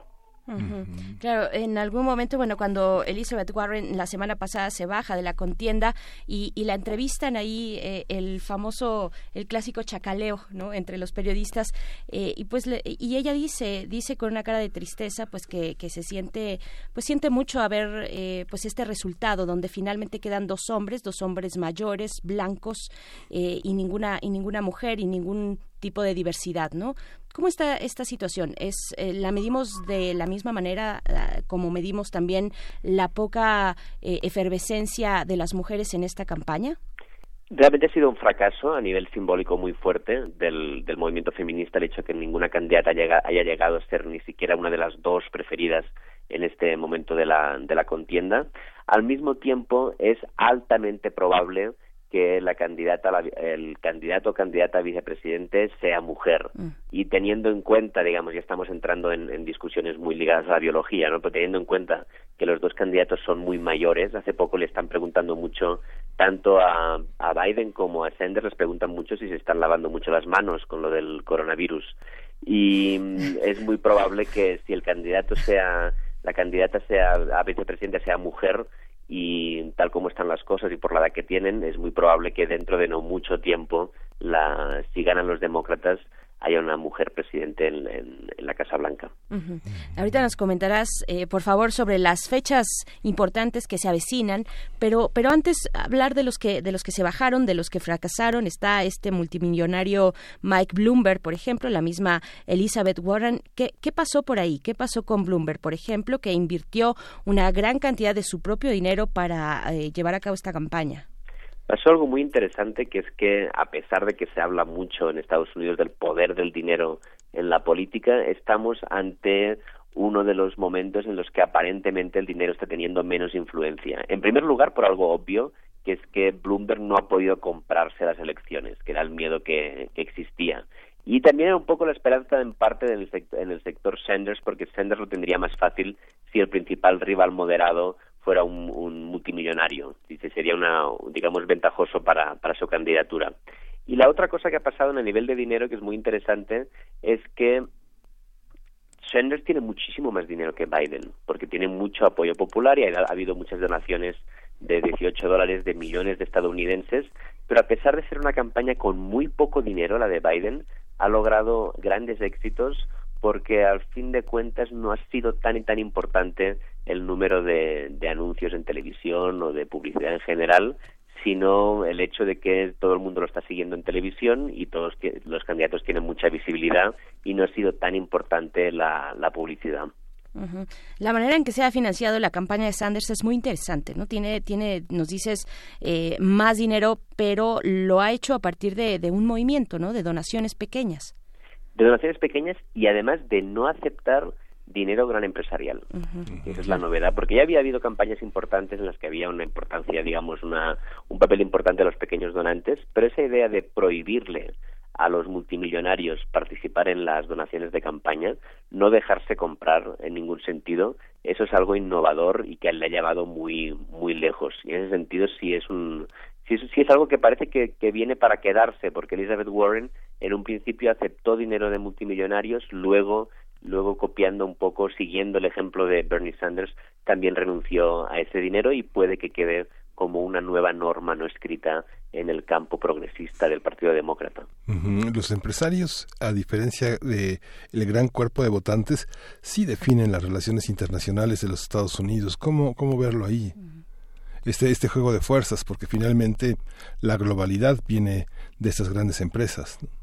Sí, sobre todo lo definen en muchos sentidos. Lo definen en parte también, digamos, comprando candidatos, pero también financiando a centros de estudios, a think tanks, financiando revistas para orientar la política exterior de Estados Unidos y sobre todo también los empresarios, una cosa de la que se benefician bastante es que a pesar de la enorme influencia de Estados Unidos en el resto del mundo, eh, hay, y se ve mucho en los debates públicos, hay en realidad poco interés dentro de la población estadounidense desde hace muchas décadas. Todavía en, los años 60, por ejemplo, cuando ganó Kennedy, el principal tema de la, de la campaña presidencial era la política exterior.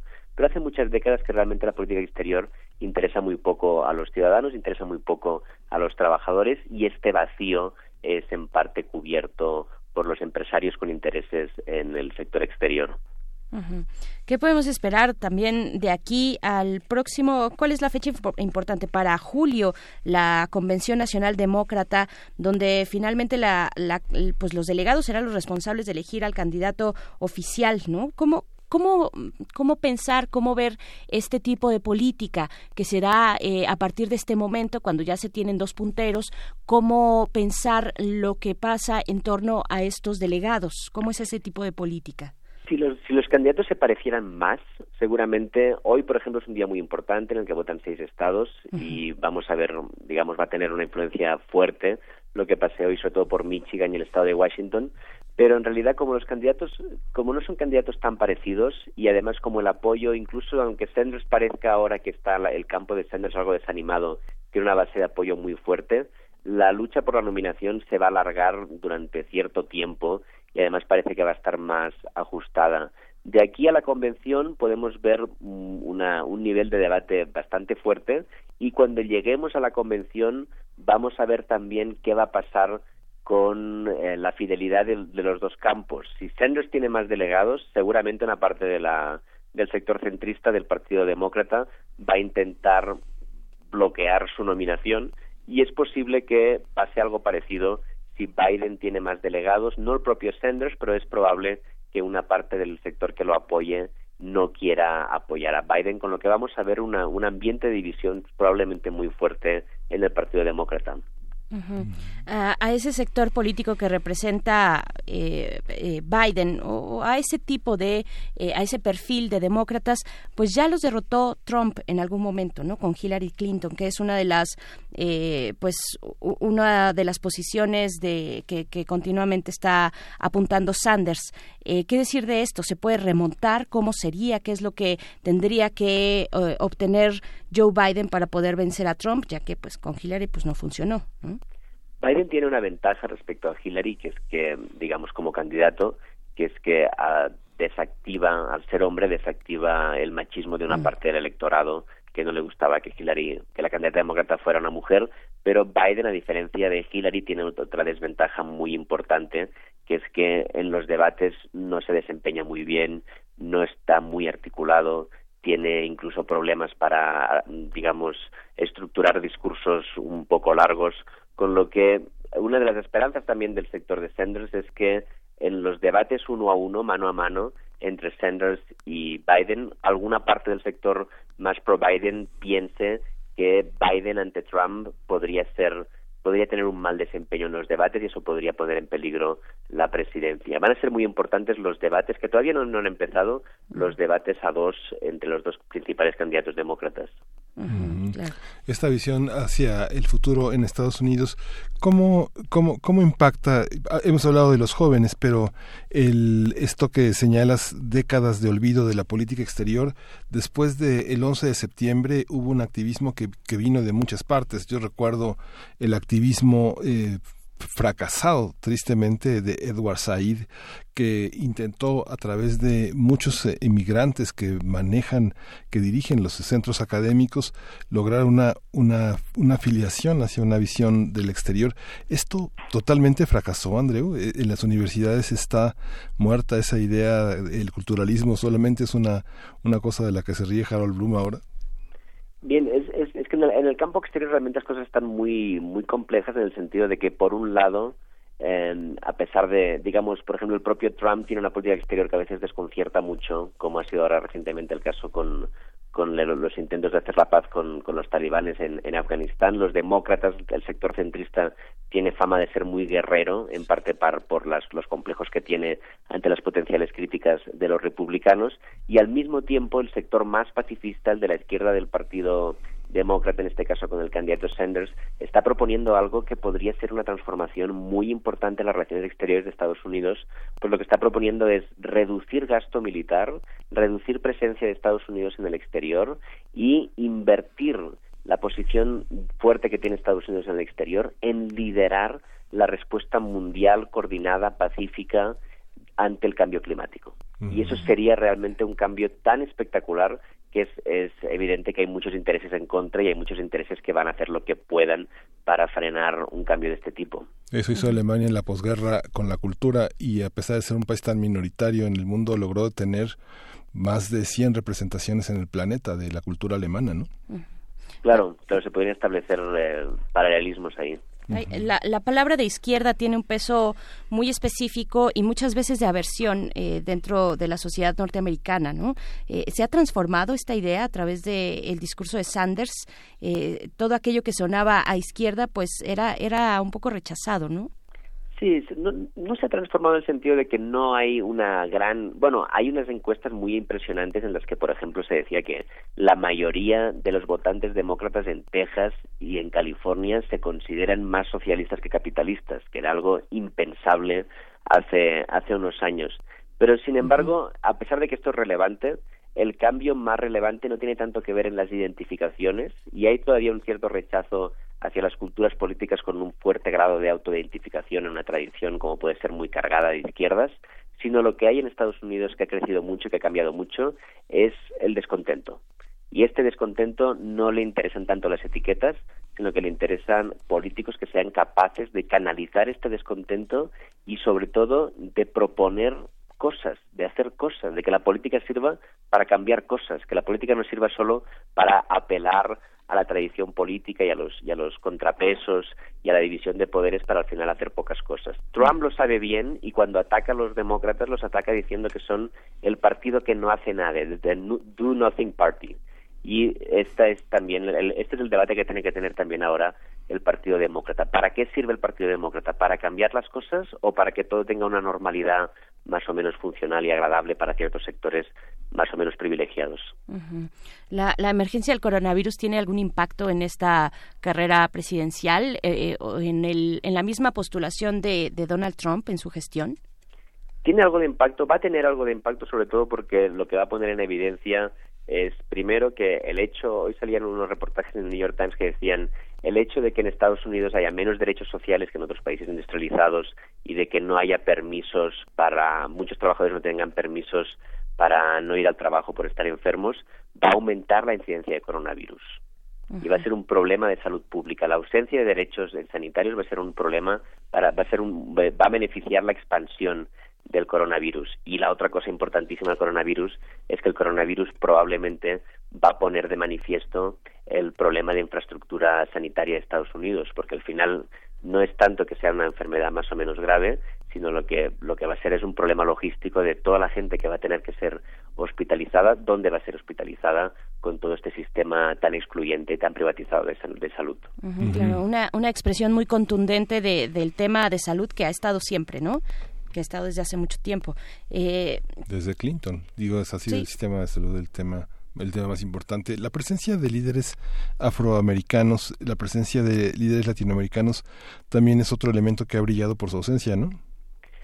Sí, la verdad no se ha hablado, no, no ha tenido mucha mucha influencia en el debate.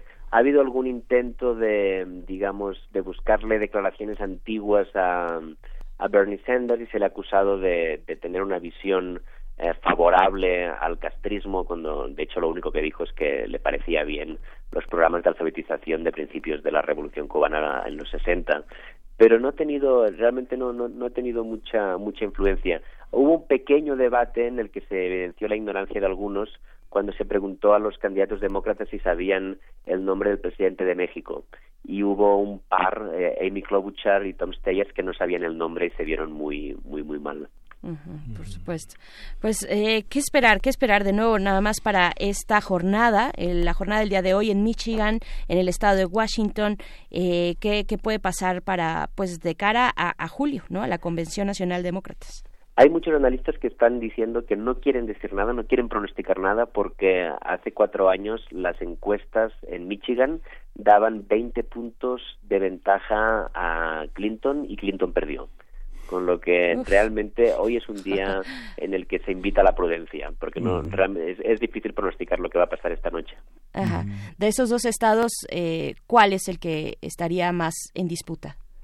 Eh, parece que las encuestas señalan una, un, un, empate en el estado de Washington, es un estado muy muy importante, y parece que en Michigan Biden está, está ganando, pero en cualquier caso, teniendo en cuenta el nivel de movilización, en Michigan es difícil, a diferencia de los estados del sur, donde la infraestructura de la campaña de Sanders es pequeña, en Michigan es difícil imaginar una grandísima victoria de Biden. Seguramente, aunque pierda, Sanders va a tener una porción importante de delegados. Pues mucho, mucho trabajo tiene que hacer Bernie Sanders, ¿no? Efectivamente. Bien, pues pues querido Andreu Espasa. Te hemos eh, exprimido. Sí, te, hemos exprimido. Vamos a estar atentos a lo que ocurra hoy en esos dos estados, a lo que se empieza a perfilar ya para la Convención Nacional Demócrata en el mes de julio y pues estaremos con, con mucho interés sobre quién pueda quedar eh, vencedor de los candidatos demócratas a la presidencia, las elecciones en Estados Unidos. Muchísimas gracias. Muchas gracias por la invitación, un placer. Gracias, Andreu. Vamos a ir con música ahora. Eh, vamos a escuchar de Rage Against the Machine testify.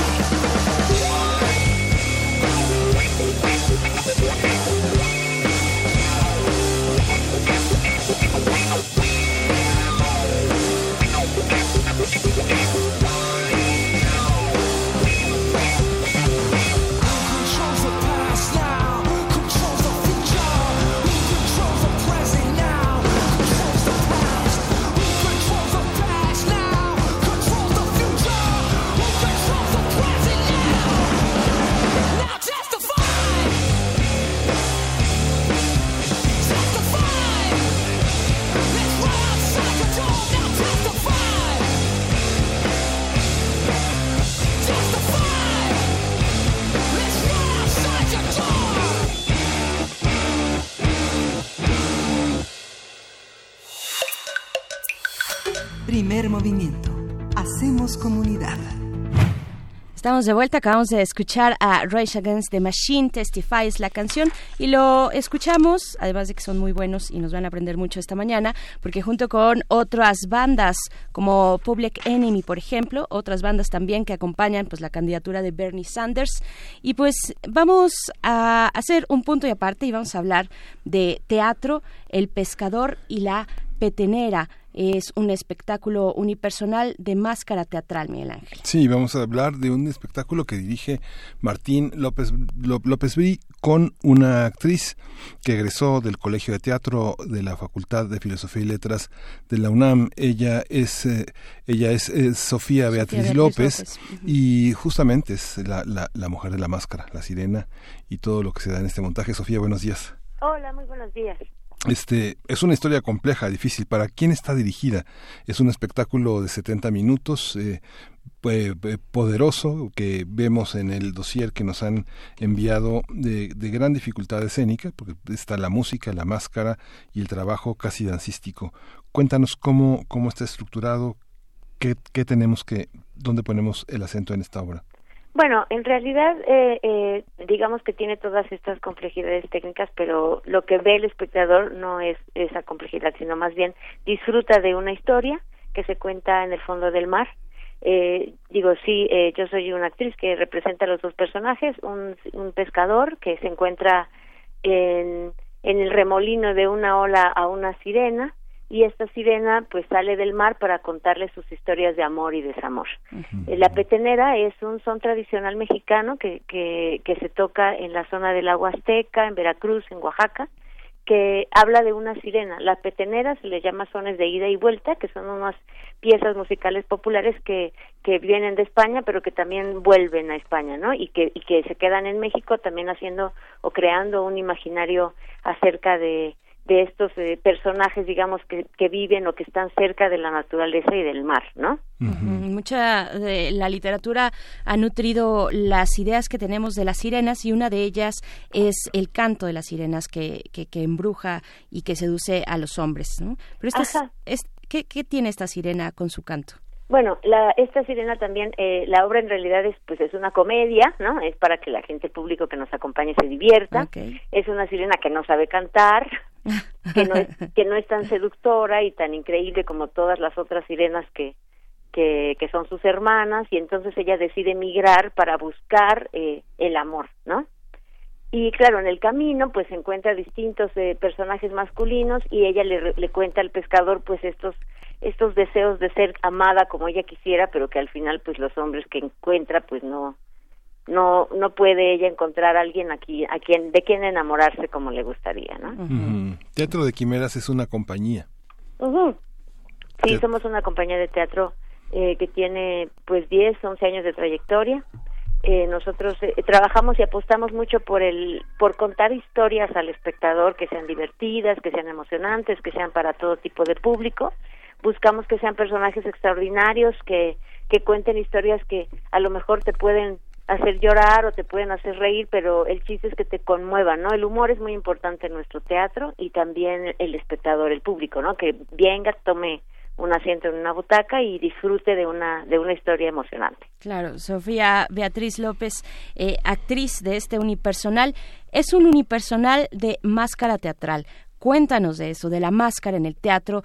Eh, ¿qué, ¿qué, es, ¿Qué es la máscara y qué, eh, cómo, cómo actúa la máscara por sí misma frente a, pues, una, tal vez una idea de donde la gesticulación es preponderante, ¿no? Probablemente junto con el cuerpo, junto con muchas otras cosas, pero aquí tienes la cara cubierta y es la máscara la que hay que hacer hablar, ¿no?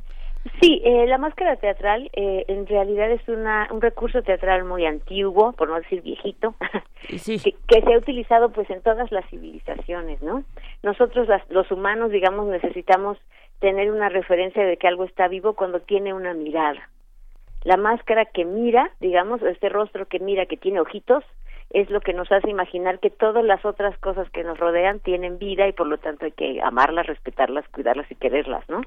Y la máscara tiene esa esa hermosa cualidad. Nosotros los actores que usamos esta este recurso técnico para para contar historias nos permite justamente utilizar el cuerpo como un recurso más, digamos, no es que con el otro teatro no se utilice, el teatro psicológico también utiliza el cuerpo, pero en este caso, como lo dices, el rostro al estar cubierto, eh, la máscara, digamos, se convierte en toda la silueta que utiliza la actriz en este caso, y eso nos permite a nosotros imaginar eh, este personaje fantástico, que en este caso es una sirena, y que también yo realizo el personaje del, del pescador, que es algo que, que nos propusimos en este espectáculo, que que pudiéramos como atravesar esta idea del género, ¿no? Que no importa de quién es el que porta la máscara, porque puede hacer personaje masculino y femenino y atravesar eso sin, sin perder, digamos, su propia identidad.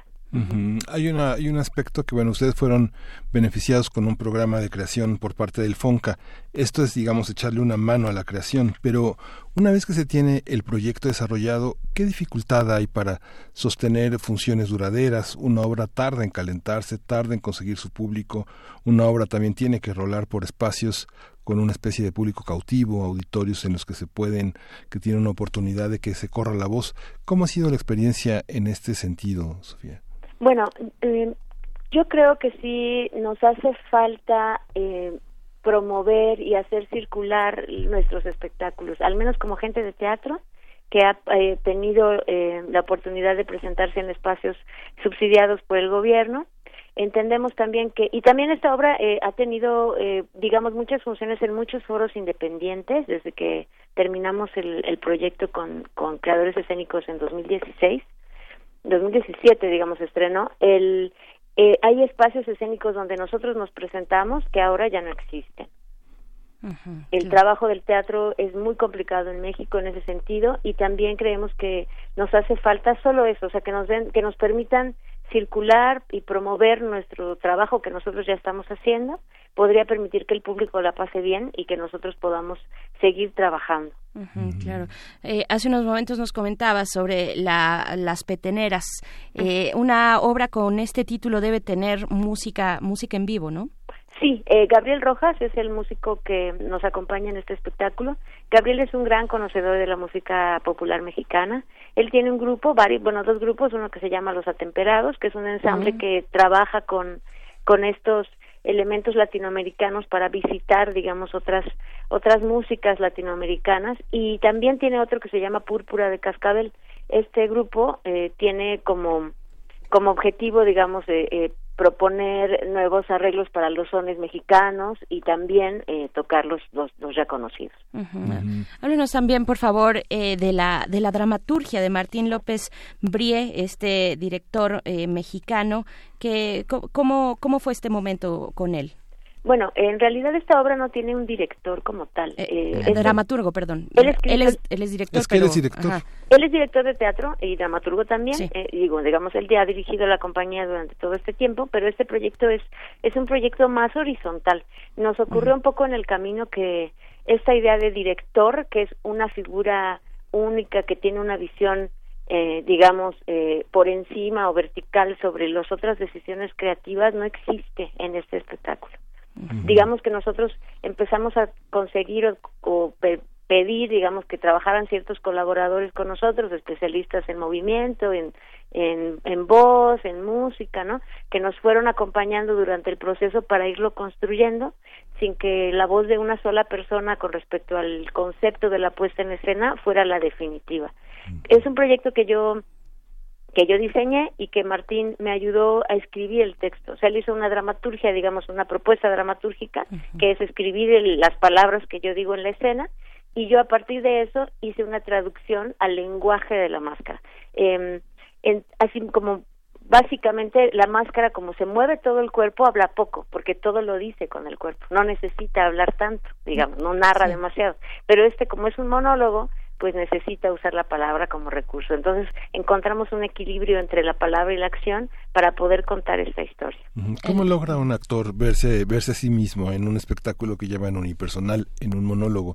Y sobre todo con, con la máscara, ¿qué, ¿qué dificultades implica? Porque finalmente todo el peso recae en ti, Sofía, ¿no? Es una parte en la que por más que alguien te diga eh, algo, termina todo confluyendo en, lo, en tu desempeño. ¿Cómo, cómo, cómo diluir la figura del autor como director de, una obra o del actor como autor y director de la propia obra?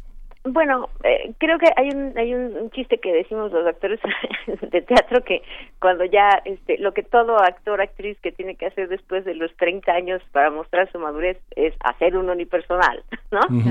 Porque justamente ese trabajo es este es un reto importante, o sea, sí necesitamos bueno, pienso yo que un actor que tiene la suficiente trayectoria y solidez para solucionar una puesta en escena por sí solo implica pues un tiempo, ¿no? O sea, haber macerado, digamos, mucha experiencia con el público y tener como una cualidad especial para poder eh, interactuar solamente con el espectador y ser efectivo eh, toma tiempo, ¿no? Toma tiempo como una experiencia en el cuerpo que solo se puede tener cuando uno ha estado arriba del escenario durante mucho tiempo. Y es que se hacen muchos, muchos chistes también sobre María Félix en el papel de María Félix o Ignacio López Tarso en el papel de López Tarso, que digamos que es algo que, que justamente en el cine tiene una, hoy una, una discusión muy fuerte porque parece ser que los mejores actores son los que no estudiaron actuación. es, es, es parte de lo que pasa. ¿Pasa en el teatro? No. No. El teatro es imposible sin estudiar. Es imposible. Y yo creo que también, mira, lo que pasa es que, eh, bueno, si queremos hablar un poco de ese tema, a mí lo que me pasa es que, claro, nosotros los actores de teatro tenemos que ser muy eficientes técnicamente siempre. Siempre. O sea, todas las funciones tienen que ser excelentes, porque cualquier espectador que, que entre y se siente en la sala tiene que ver un cuerpo vivo, abierto, disponible, ¿no? Este, imaginando, eh, presente, eh, cada función. Eh, claro, el cine tiene muchas virtudes en, en ese otro lugar en donde pues la, la narración está hecha a través de la cámara y no necesariamente a través del actor. Y claro que el director de cine puede usar eh, la cámara justamente como, como protagonista y no el trabajo del actor. Sin embargo, en mi experiencia creo que nosotros los actores que también ya cada vez somos más estamos más en peligro de extinción porque como no hay este suficientes subsidios para que tengamos tiempo para trabajar nuestras técnicas, eh, pues estamos, digamos, eh, pues cuidando y apoyando y, y pues eh, sosteniendo, digamos, un aparato cultural para poder hacer los espectáculos que nos interesan. El cine creo que es un lenguaje muy muy abierto en ese sentido y el teatro no. O sea, si yo me siento en una sala y al actor no se le escucha, no se le entiende, eh, todo lo dice igual, este, que son las cosas más básicas, ¿no? No está bien parado, no está caminando bien, me aburro. Y eso creo que es mortal, o sea, esa es la, la muerte del teatro, ¿no? El aburrimiento del espectador. Sofía, eh, cuéntanos, cuando hablamos de un unipersonal de máscara que, que, requiere todo este énfasis en el movimiento, ¿con quién lo dialogaste? ¿Cómo fue esta? ¿Tuviste una asesoría, por ejemplo, en movimiento con Sagnicte Romero? Eh, ¿Cómo fue esta, este diálogo? Porque, pues sí, es un unipersonal donde tú te expones y además tienes que ser efectiva, como lo dices, eh, función tras función. Pero ¿cómo fue este previo, este abordar el movimiento del cuerpo? Bueno, eh, el, este espectáculo, como les contaba, tiene esta cualidad. O sea, Sarnitia Romero es eh, bailarina de danza Odisi, ella es actriz y bailarina, mm. y también tiene una especialidad de danza del este de la India. Yo estudio con ella desde hace seis años. No puedo decir soy bailarina, más bien soy estudiante. Es una, una danza que no se termina nunca de aprender. Y al igual que ella, Muriel Ricard me asesoró en la voz hablada y también Mauricio Jiménez Quinto en la voz cantada.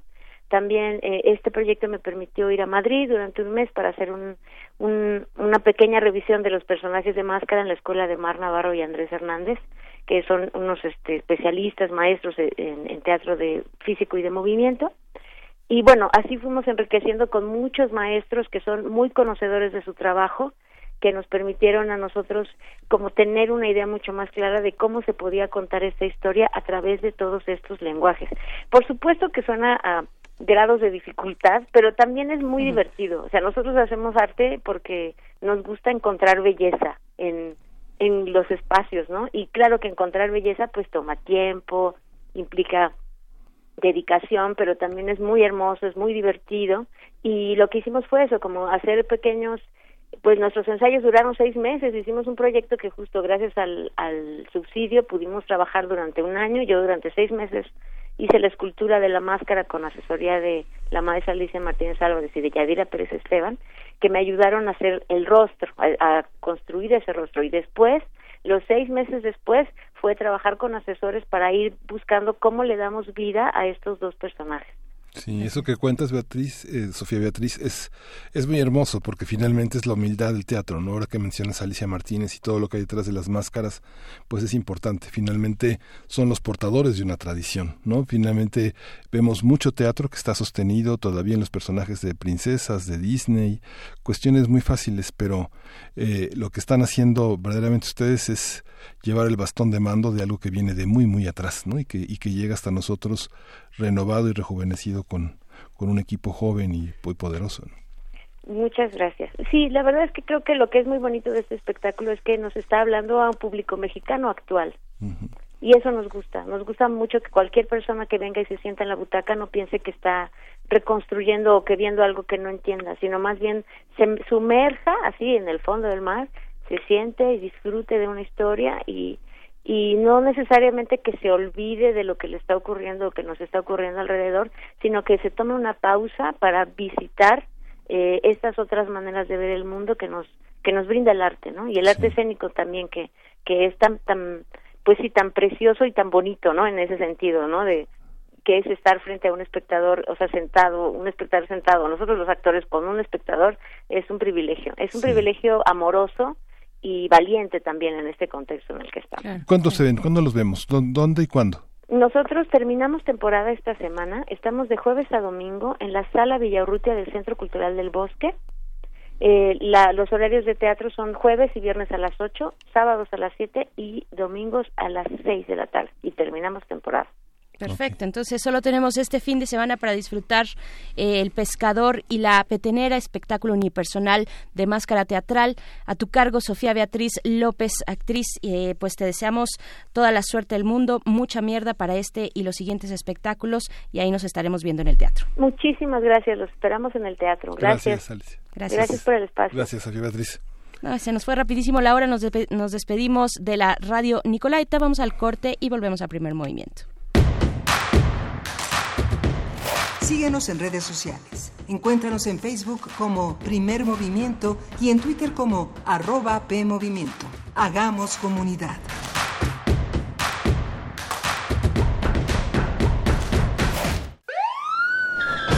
La noche vive cuando otros duermen. Noctámbulos que habitan submundos radicales. Para muchos, la noche es el mundo. Fiesta, música, encuentros romances y riesgos. El Museo Universitario del Chopo te invita a visitar la exposición El Rocío sobre las madrugadas sin fin, de Guadalupe Rosales. Un proyecto para desaprender y reaprender la realidad de la cultura mexicana en el este de Los Ángeles durante la década de los 90 hasta el 26 de abril en el Museo Universitario del Chopo. Doctor Enrique González Martínez, número 10, Santa María la Ribera, Ciudad de México. Visita www.chopo.unam.mx. Nos han hecho creer que aquí solo hay chairos o fifis, pero en México vamos más allá, porque todos los días hay gente poniendo manos a la obra, ganando batallas siendo la solución y no el problema, saliendo adelante, levantando la voz, rescatando nuestra humanidad, conservando nuestras voces. Ni chairos ni fifís, somos mexicanos. El color de México es la suma de nuestras luchas. Movimiento Ciudadano. ¿Te ofrecieron un trago o un cigarro? ¿O un churro? Natacha. Y te dijeron que no pasa nada. ¿Seguro que no pasa nada? Antes de entrarle, deberías saber lo que las sustancias adictivas pueden causar en tu cuerpo. ¿O te gusta andar por ahí con los ojos cerrados? Mejor llama a la línea de la vida de Conadic 800-911-2000 cualquier día a cualquier hora. Aquí te escuchamos. Juntos por la paz. Estrategia Nacional para la Prevención de las Adicciones. Gobierno de México. Hablar en público puede ser más que transmitir un mensaje. Es contagiar una idea, convocar la voluntad y dominar el entorno. Radio UNAM te invita a entrenarte en diversas disciplinas para dominar el arte de hablar en público con el taller Oratoria y Dominio de la Voz. Técnicas para garantizar la efectividad de tu discurso. Sábados de las 11 a las 14 horas, desde el 4 de abril hasta el 9 de mayo, excepto el 11 de abril, en las instalaciones de Radio UNAM. Más información e inscripciones al 5623-3272. Cuando la acción no va con la palabra, la palabra puede ser toda la acción. Radio UNAM, experiencia sonora.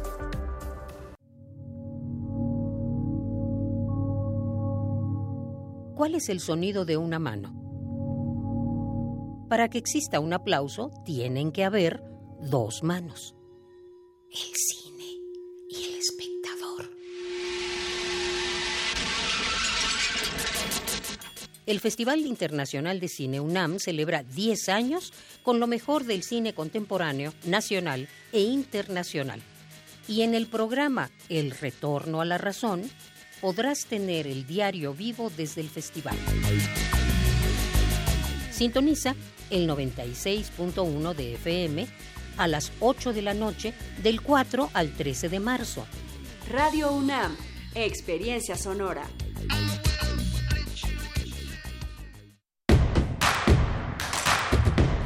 Encuentra la música de primer movimiento día a día en el Spotify de Radio UNAM y agréganos a tus favoritos.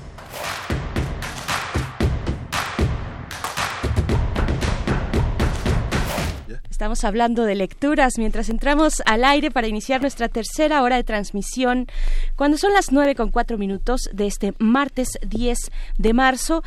Hablábamos de lecturas. Estabas, Te quedaste con una frase en la boca porque, bueno, nos acompaña ya nuestro invitado, pero todavía no lo vamos a presentar. Eh, estaremos conversando en unos momentos más con eh, este gran escritor Vicente Quirarte que nos visita en cabina en unos momentos más. No comamos ansias.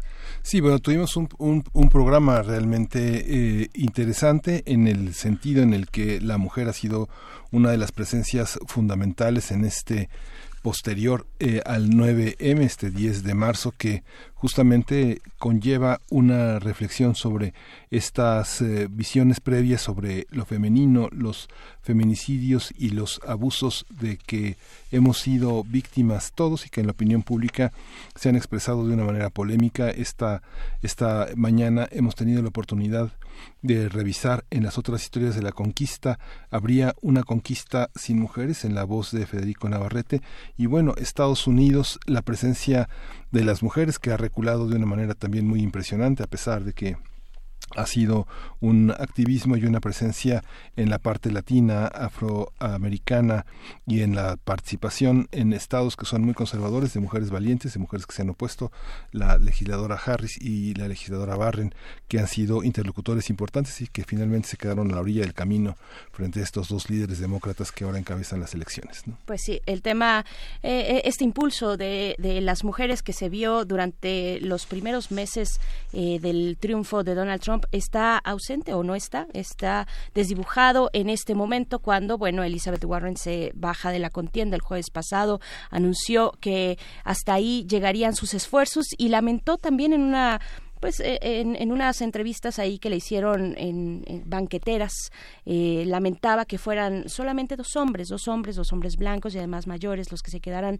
al frente de una contienda como esta. Pues bueno, hay, hay mucho que decir todavía de lo que ocurre en torno a la carrera presidencial por los Estados Unidos, eh, pero vamos a seguir en esta conversación de martes. nos queda de frente la poesía necesaria en unos momentos más y también tendremos nuestra mesa del día para hablar de fantasmas bajo la luz eléctrica, que es, el, un, es un libro, es un libro de Vicente Quirarte, pero también da nombre al ciclo de conferencias que se está presentando ya en el Colegio Nacional. Vamos a conversarlo con su autor, con eh, el maestro Quirarte, que ya está en esta cabina en unos momentos más. Y después también estaremos conversando sobre el foro que se titula Los retos de los medios de, de servicio, de servicio público eh, los, eh, los medios en el servicio público y la garantía del derecho a la información. Conversaremos con Aleida Calleja, directora del Instituto Mexicano de la Radio, el IMER. Eso para nuestra hora todavía por delante. Gracias, gracias por seguir en sintonía con las frecuencias universitarias. Nos vamos de aquí hasta las 10 de la mañana. Vamos a ir con la poesía necesaria, si no hay otra cosa, sí, Miguel Ángel. Vámonos. ¿Sí? Vamos. Primer movimiento. Hacemos comunidad. Es hora de Poesía Necesaria. Hoy en la poesía escucharemos a Jorge González Durán. Él nació en 1918 en Guadalajara, en Jalisco.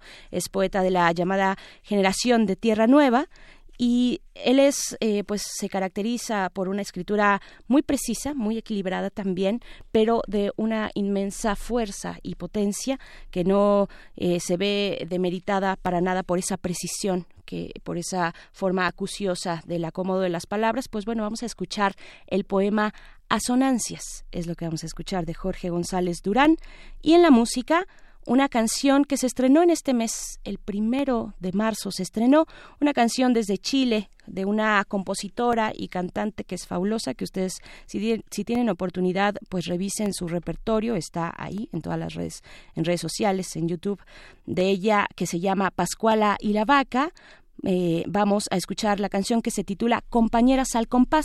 Pascuala nació en Valparaíso en 1985. Es una joven compositora de una voz extraordinaria. Eh, esta canción la dedica especialmente a las protestas de las mujeres cuando Chile es precisamente uno de los países protagonistas en todo este escenario revolucionario de mujeres que luchan. Pues bueno, vamos con la poesía Asonancias. Tú desde siempre tan lejos en el sueño, sin valles, sin olvido, sin recuerdo. Claveles deshojados sin partida, con tu nombre y tus labios entreabiertos, por decir, por callar en estos ojos, los puñales que matan al silencio. Soledades de siempre, tan de siempre, donde cruzan palabras del invierno, donde el llanto se pierde en los suspiros, donde tira sus lágrimas el viento soledades ausentes de los labios, soledades cautivas de los cuerpos.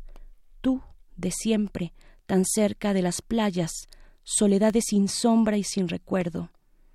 Estas rejas de siempre donde sangra el silencio por llevarte encendida en la sombra del sueño, sola luz de la luna que las nubes tropiezan en su viaje de ausencia como el árbol al viento, clara luz que se inunda, en palabras tan blancas, arena de la sangre donde llora mi cuerpo.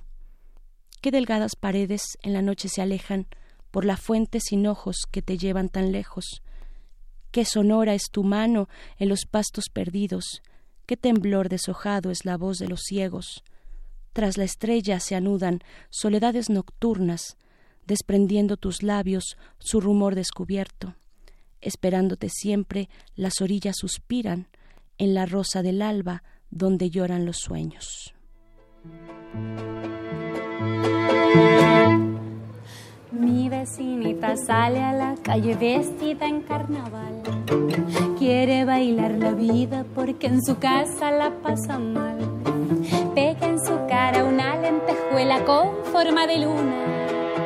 Borda en su falda el nombre que llevó una hermana muerta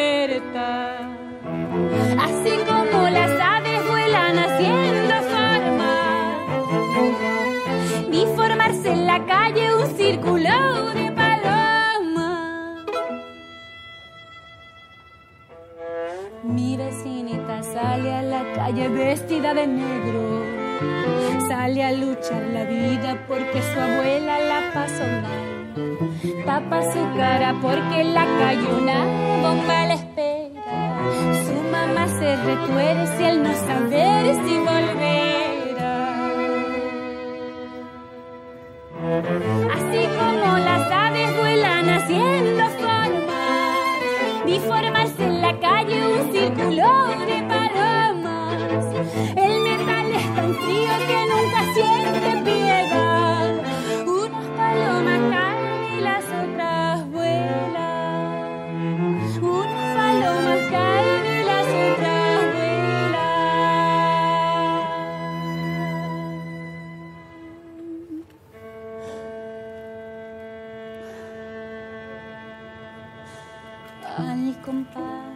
compañeras, al compás.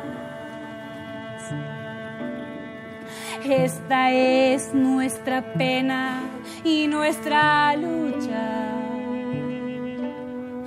Al compás, compañeras, al compás.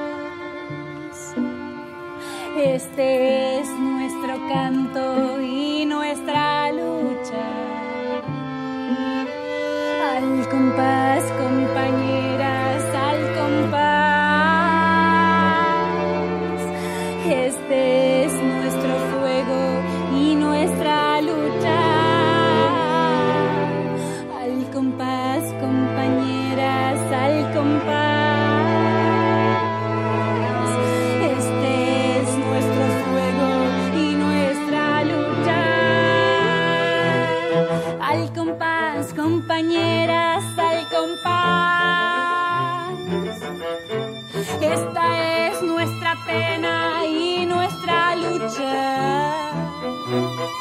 Al compás, compañeras,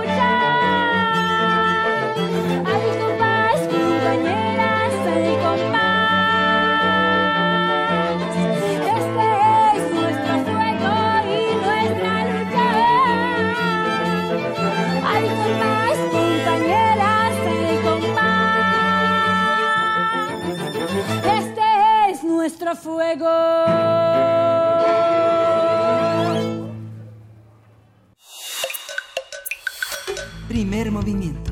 Hacemos comunidad. La mesa del día. Fantasmas bajo la luz eléctrica es el título de un libro de Vicente Quirarte, pero es también el nombre de un ciclo de conferencias dedicadas a la trascendencia del género fantástico y sus criaturas. La primera conferencia, titulada Edgar Allan Poe entre nosotros, se realizó el pasado 4 de marzo.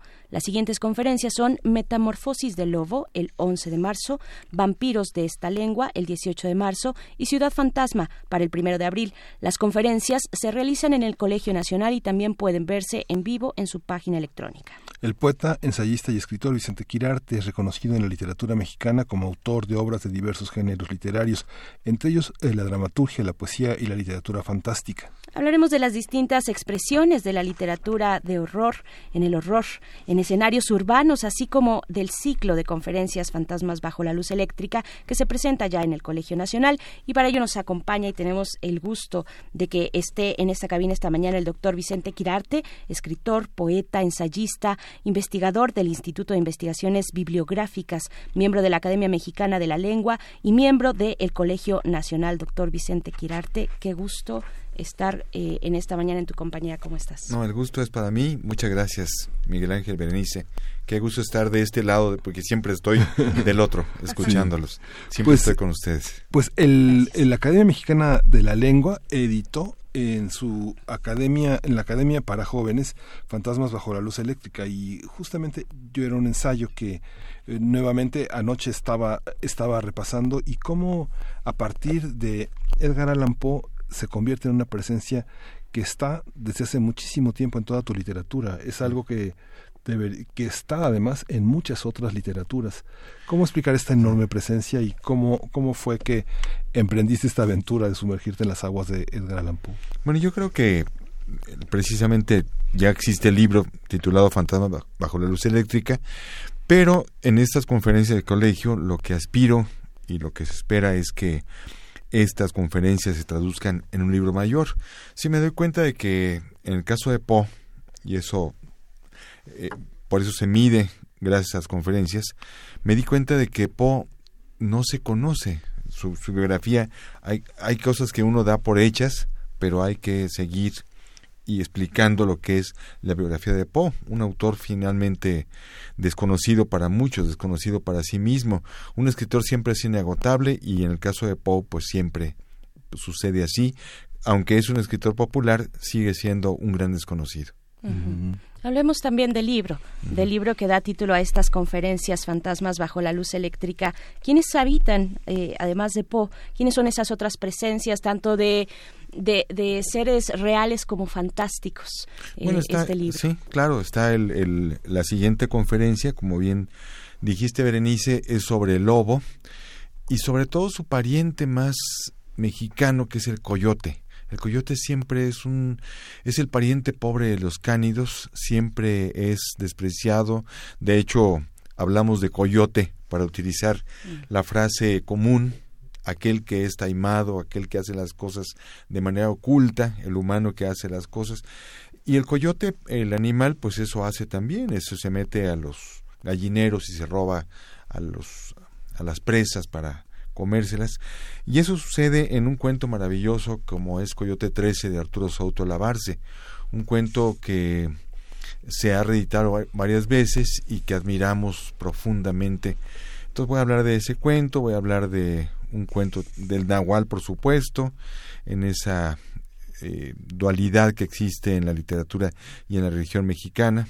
Voy a hablar de, de esa expresión y pues del hombre lobo en la literatura y en el, en el cine, en, en, todo lo que rodea nuestra mitología.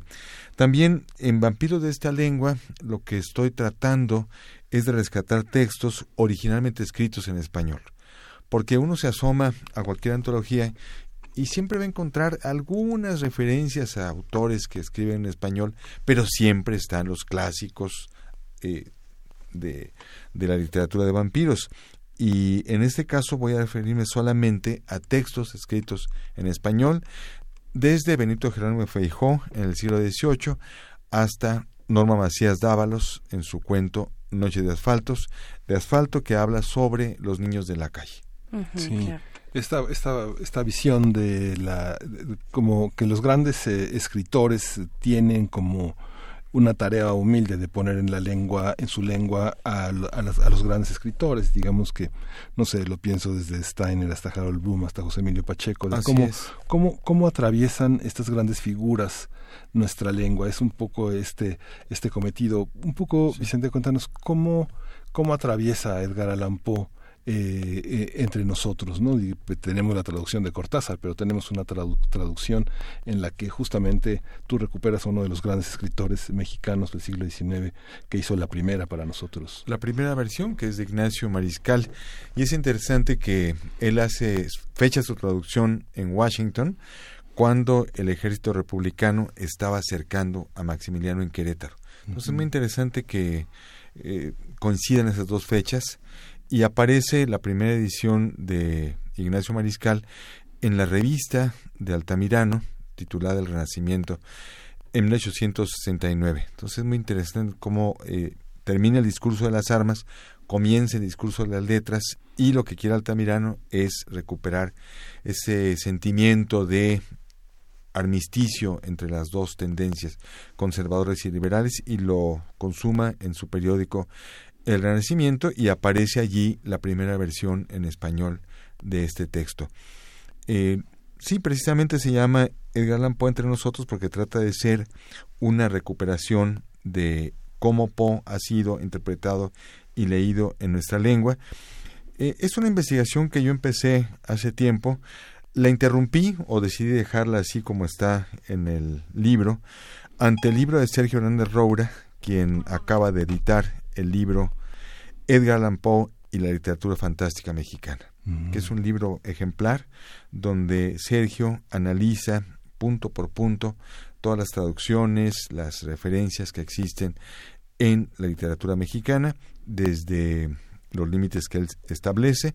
Y en ese sentido su eh, es ejemplar su apéndice porque refleja este índice de autores y de fechas de cómo Poe fue interpretado y leído en nuestro mexicano domicilio. ¿Cuáles eran los puentes que se podían tender en aquellos momentos, en esa época, en la primera traducción para nuestro país de Edgar Allan Poe? en, en, aquel momento, ¿cómo dialogaban los escritores? ¿Cómo se enteraban también de las novedades, tanto de Europa, de Estados Unidos, pues por la cercanía, pero, pero con Europa particularmente? la cultura era eminentemente francesa, como sabemos, en el siglo XIX. Incluso el gran traductor, el gran eh, benefactor de Edgar Allan Poe fue un francés, el gran poeta, el inmenso Charles Baudelaire, y por eso dice Jorge Cuesta que es su traductor en más de un sentido. Él nos hizo entender la importancia de este escritor y por eso las primeras traducciones que hubo en México eran a partir del francés, a partir de traducción de Baudelaire y eso lo detecta muy bien Sergio en en su libro y más adelante ya se traduce directamente del inglés. Ya los contemporáneos Cuesta, Villaurrutia, Owen se dan cuenta de que es importante Poe no solo como cuentista, sino también como ensayista. Ellos son los primeros en leer eh, la filosofía de la composición, eh, The Ration of Verse, se dan cuenta de la importancia que tiene Poe como teórico de la literatura.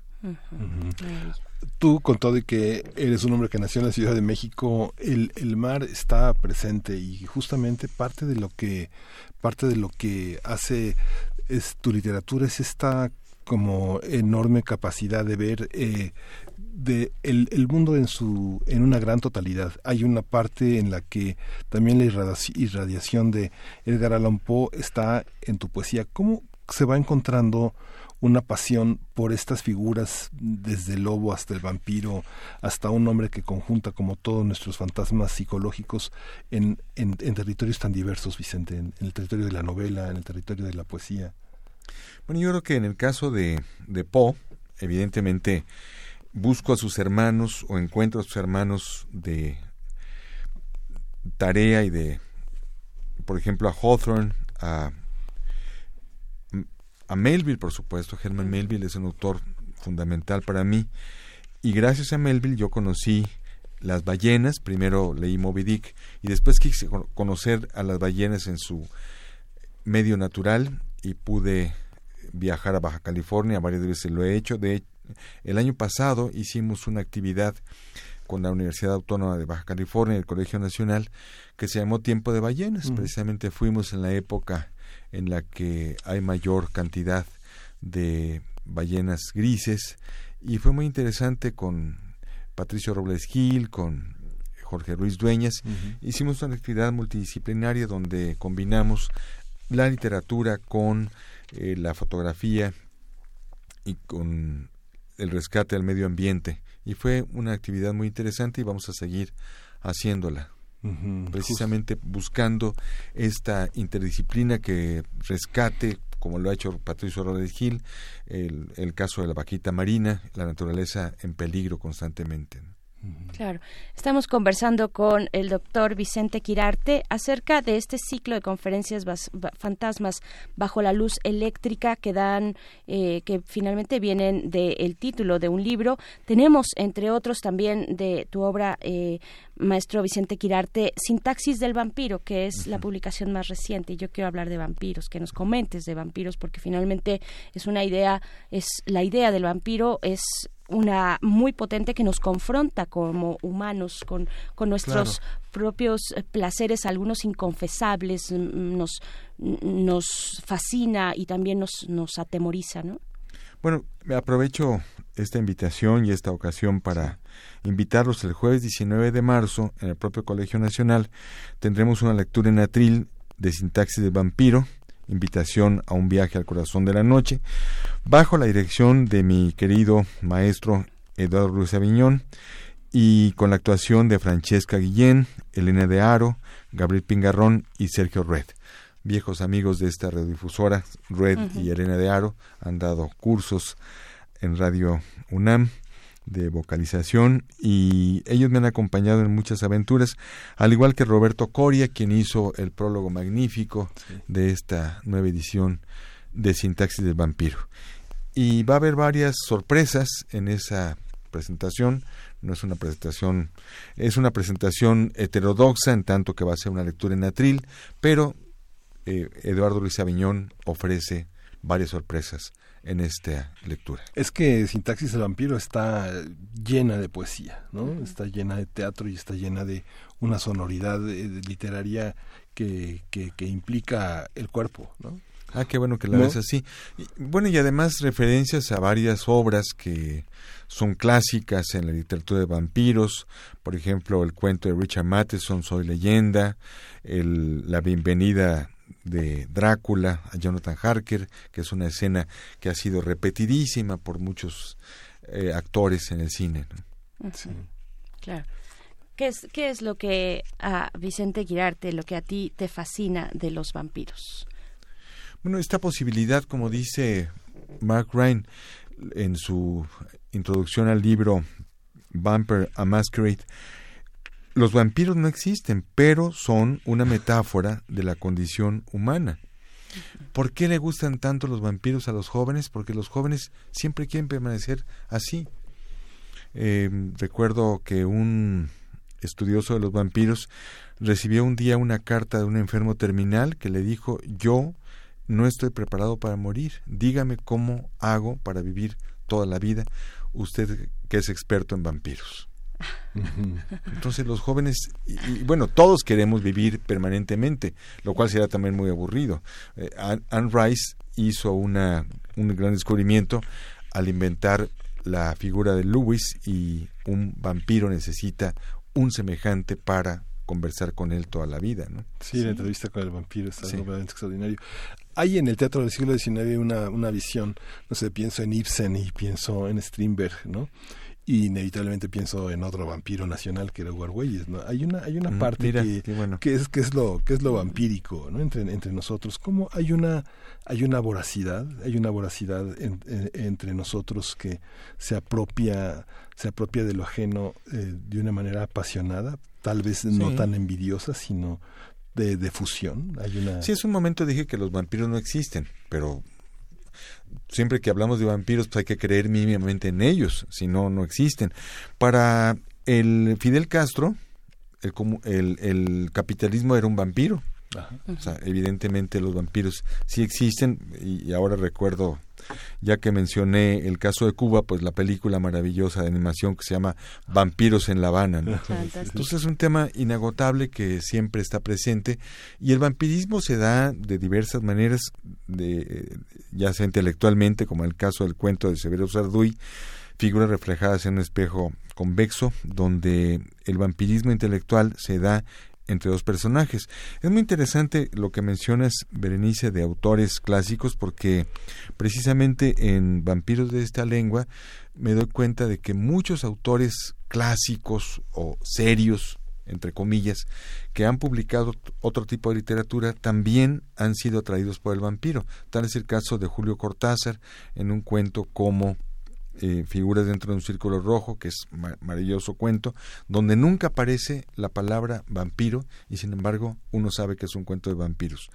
Lo mismo ocurre con el caso de eh, Carlos Fuentes en esta novela tan mal leída, bueno, noveleta, cuento largo, titulada Vlad, ¿no? Es un cuento maravilloso. Yo creo que es el... O, o ya que mencionamos a José Emilio Pacheco, pues él tiene un cuento que, que se olvida o que no se lee suficientemente, que el titulado No Prospera, donde un personaje eh, sale del cine de ver una película de terror y se da cuenta de que su vida es una película de terror. Qué maravilla. Bien, pues es el, el título del libro y del ciclo de conferencias eh, tienen, eh, pues eh, van develando también una época. Cuando hablamos de los fantasmas, eh, en el momento en el que se recorre el telón de la oscuridad y llega la luz eléctrica y cómo los humanos nos conjugamos en las ciudades, en los espacios urbanos. Y ya lo comentábamos contigo la semana pasada un poco en este preámbulo, eh, pero ahondar un poco más en en la en la en el escenario urbano Sí. en el escenario que contiene, contiene muchos horrores y aquellos también fantasmales no Sí, el, el- el título de Fantasma baj- bajo la luz eléctrica me fue dictado por que me di cuenta de que Poe, que escribía a la luz de una vela, finalmente fue descubierto en nuestro mexicano domicilio por los decadentistas, ya que existía la luz eléctrica. O sea, la sensibilidad mexicana de esa época estaba preparado para recibirlo, lo recibió José Bernardo Couto con gran energía, con gran entusiasmo, porque la sensibilidad estaba preparado para, preparada para hacerlo. Y las, eh, los fantasmas tuvieron que cambiar de estrategias, por supuesto, ante la amenaza de la luz eléctrica, ante la llegada de esa intrusa, tuvieron que utilizar otras técnicas, otras estrategias. Y por eso, finales del siglo XIX, es también cuando aparece el miedo al monstruo que habita dentro de nosotros, es cuando viene precisamente la publicación de Dr. Jekyll y Mr. Hyde, este monstruo que habita dentro de cada uno y es el más temible, porque es el que puede posesionarse de nosotros y que de hecho se posesionan. Sí, es un tema que en el siglo XX entró como una subliteratura, como una especie de subcultura, el tema, el tema, el tema del lobo, el tema de, de todos los temas que abordó Poe y que encontramos en el siglo XX repartidos en escritores extraordinarios, pero hay una anticipación de algún modo al mundo del psicoanálisis. Hay un momento en el que citas a Freud y que señalas que el, este texto extraordinario de Freud sobre el, miedo a lo siniestro, ¿no? Ese, ese borde, ese borde. Lo doméstico y lo siniestro. Esta parte eh, que se anticipa, es, es, ¿tú crees que es lo que le da esta actualidad a Poe? Que se sigue, seguimos, seguimos siendo como él nos dictó. Digamos que William Wilson, su cuento es la primera aproximación al doppelganger, al doble, mm. que analiza, por supuesto, Stevenson y que descubre Sigmund Freud. Es muy interesante que Dr. Jekyll y Mr. Hyde se publica el mismo año en que Freud comienza sus estudios sobre la dualidad y sobre el otro en el organismo humano. Y eso es muy interesante porque hace que una obra literaria sea semejante a una obra científica. Pienso también en obras como El retrato de Dorian Gray, eh, obras como La isla del doctor Moreau de H.G. Wells. hay una serie de obras que van surgiendo. El, el hombre invisible del propio Wells, la vuelta de donde, donde, donde la, la dualidad, esta ambigüedad se da en todos los personajes. ¿no? Mm, seres monstruosos, la isla, la isla del doctor Moreau, que me, hizo ahorita recordar eh, pues aquellas lecturas que son eh, también lecturas iniciales, iniciáticas, ¿no? que son estos grandes clásicos que atraviesan eh, nuestra, la forma en la que construimos la fantasía. ¿Cómo, cómo ver también a los nuevos autores, escritoras. Hay un compendio muy interesante, eh, mm, de verdad muy disfrutable, Ciudad Fantasma, que está en dos tomos, que coordina eh, mm, coordina Bernardo Esquinca. Bernardo Esquinca precisamente junto con Vicente Quirarte. ¿Qué decir de estas nuevas narrativas? Bueno, precisamente la, la última sesión, el primero de abril, tengo el privilegio de compartir esa mesa con Bernardo Esquinca y vamos a hablar de la ciudad como este espacio donde pueden surgir una serie de historias, como lo ha demostrado ya en sus obras narrativas el propio Bernardo y como lo demuestran también muchísimas escritoras como Viviana Camacho, como Luisa Iglesias, como Norma Macías, que la ciudad es inagotable. La ciudad, aunque aparentemente está modernizada, siempre tiene esos espacios siniestros para utilizar la, frase de Sigmund Freud que recordó a su momento Miguel Ángel, donde ocurren muchísimas historias y muchísimos enfrentamientos con la dualidad o con lo otro. Con lo otro. Fíjate, Vicente, que, bueno, eh, hemos leído aquí el tiempo y sus mastines y justamente en esos tiempos tan tan de tan de tan de mujeres en la calle tan de mujeres que levantan la voz hay una presencia poderosa de lo femenino en, en tu poesía. Pareciera que es algo que, que la nutre de una manera polémica, epistemológica, hay una manera de conocer a través de lo, de lo femenino y comentábamos fuera del aire, La isla tiene forma de ballena, una novela, una novela que habla sobre este, este mundo que ya referiste, que a partir del Club Liberal Mexicano en Nueva York se genera toda una, toda una visión que hoy pone en escena a un conjunto de feminidades que son también polémicas hoy entre nosotros. Justamente hablábamos de este mundo que Del Paso no imaginó con Carlota, que era el mundo de Margarita Massa, y que en esta novela está este, firmemente construido a partir de unas cartas.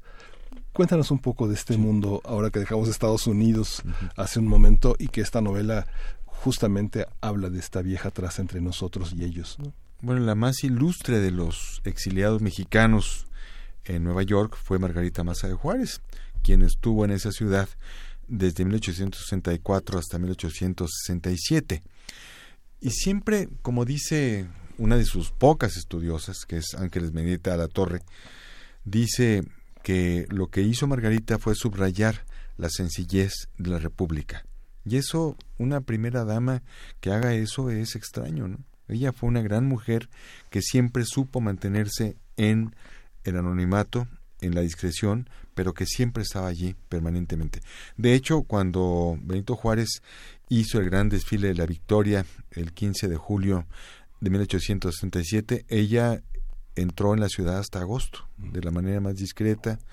Incluso ella solicitó que fuera un barco mexicano, se negó a aceptar la hospitalidad de Estados Unidos de un barco de guerra que le iba a traer hasta nuestras aguas.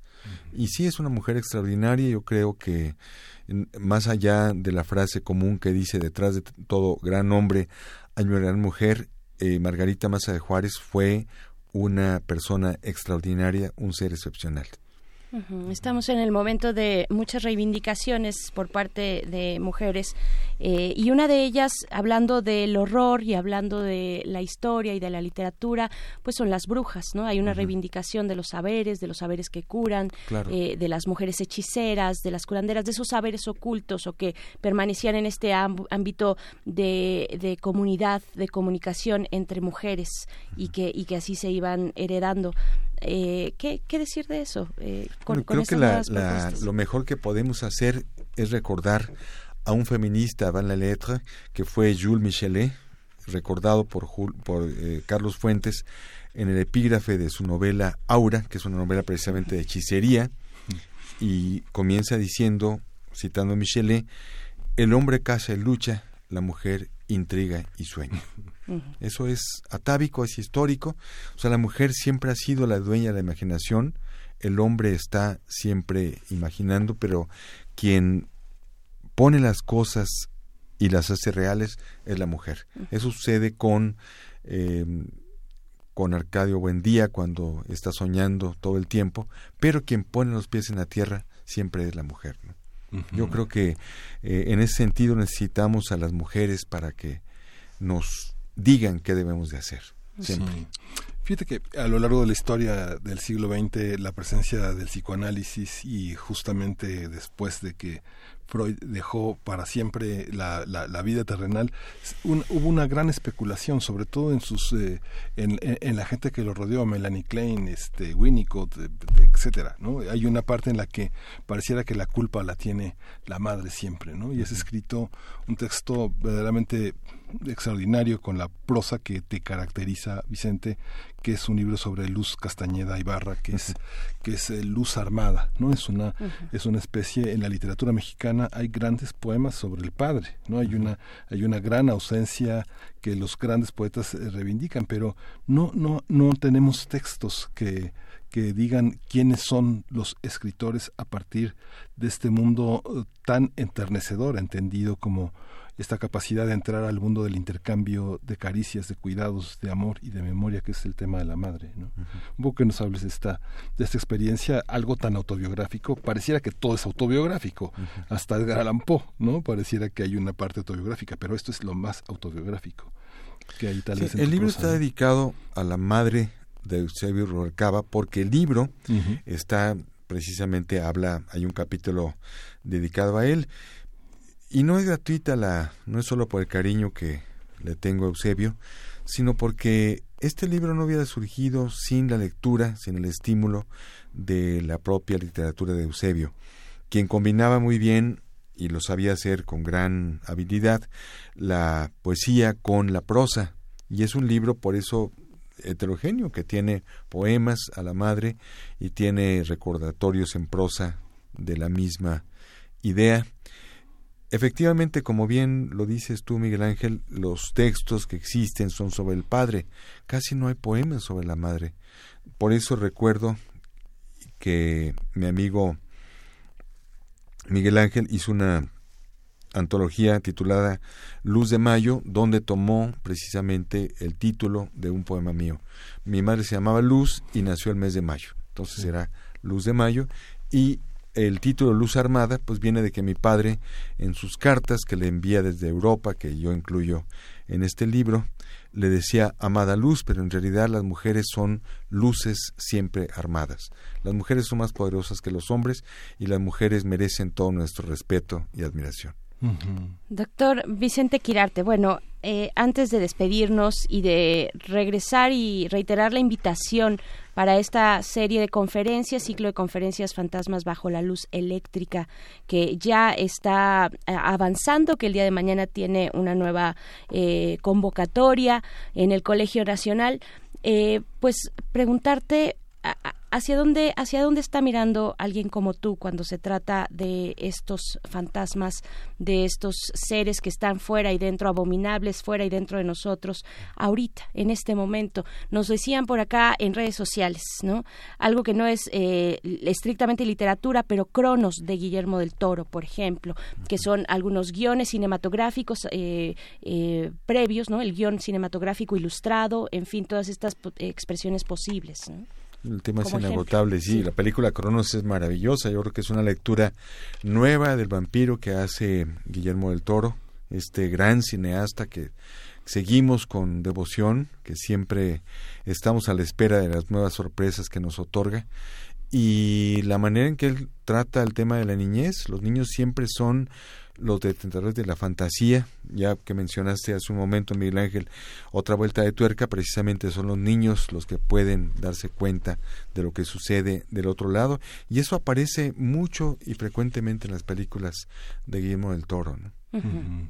Pues ya se acaba el tiempo de esta conversación, pero te voy a hacer una petición, Vicente, porque hay, una, hay, hay, otra parte de tus cualidades que es tu voz y quisiera que nos leyeras un poema del tiempo y sus bastines. Con mucho gusto, claro que sí este poema que tú me hiciste favor de recordar ahora, este Miguel Ángel, que es el, el poema em, sobre el sol, que este poema surgió cuando Julieta Fierro me invitó en con motivo de la publicación del libro del eclipse solar que hubo en todo el mundo y que pudo verse en nuestro país.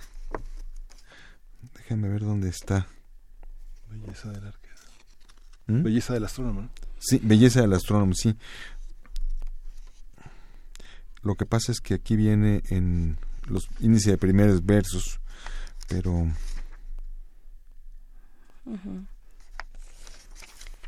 Bien, pues estamos, estamos, nosotros estamos esperando y nos vamos a deleitar con, con esta eh, lectura con el doctor Ojalá Vicente sea así. Quirarte.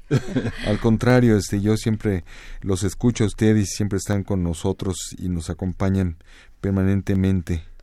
Mientras tanto, vamos Sí, ya está localizado. No, vamos. Eh, aquí, aquí está. Belleza al astrónomo para Julieta Fierro. El sol que nos alumbra no es un sol presente. Ocho minutos tarda en llegar a la tierra. Cuando dejas la casa, la hermosura prospera.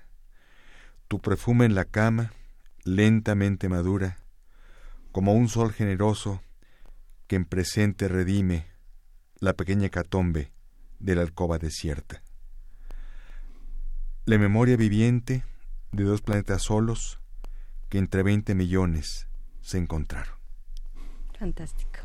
Vicente Quirarte, estaremos en compañía de tus, de tus libros, en compañía también de todo lo que se convoca en este ciclo de conferencias Fantasmas bajo la luz eléctrica el día de mañana, 11 de marzo eh, Metamorfosis de Lobo y siguen así el 18 de marzo, el 1 de abril, sigan en nuestras redes sociales eh, pues toda la programación de este ciclo de conferencias. Agradecemos mucho eh, tu presencia, tu lectura y, tu compañía. Muchas gracias. Al contrario, muchas gracias por esta invitación. Gracias. Al contrario, pues bueno, vamos a ir con música. Vamos a ir con música. Esto es de Parálisis Permanente. La canción es Tengo un pasajero. ¿Ustedes qué pasajeros llevan portando en las espaldas, en la mente? Vamos a escuchar.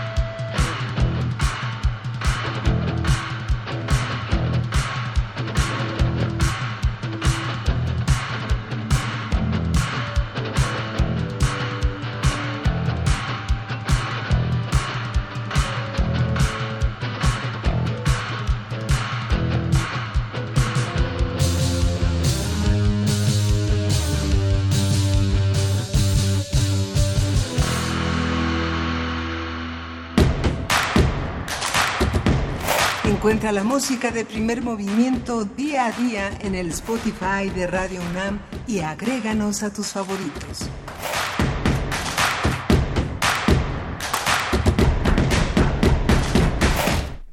Estamos de vuelta y queremos invitarles al Encuentro Internacional de Medios Públicos que tiene en esta ocasión el título y se pregunta sobre los retos de los medios de servicio público y la garantía del derecho a la información. Y para hablar al respecto está ya en la línea nuestra colega, compañera querida Aleida Calleja, directora del Instituto Mexicano de la Radio, el IMER. ¿Cómo estás, Aleida? Muy buenos días.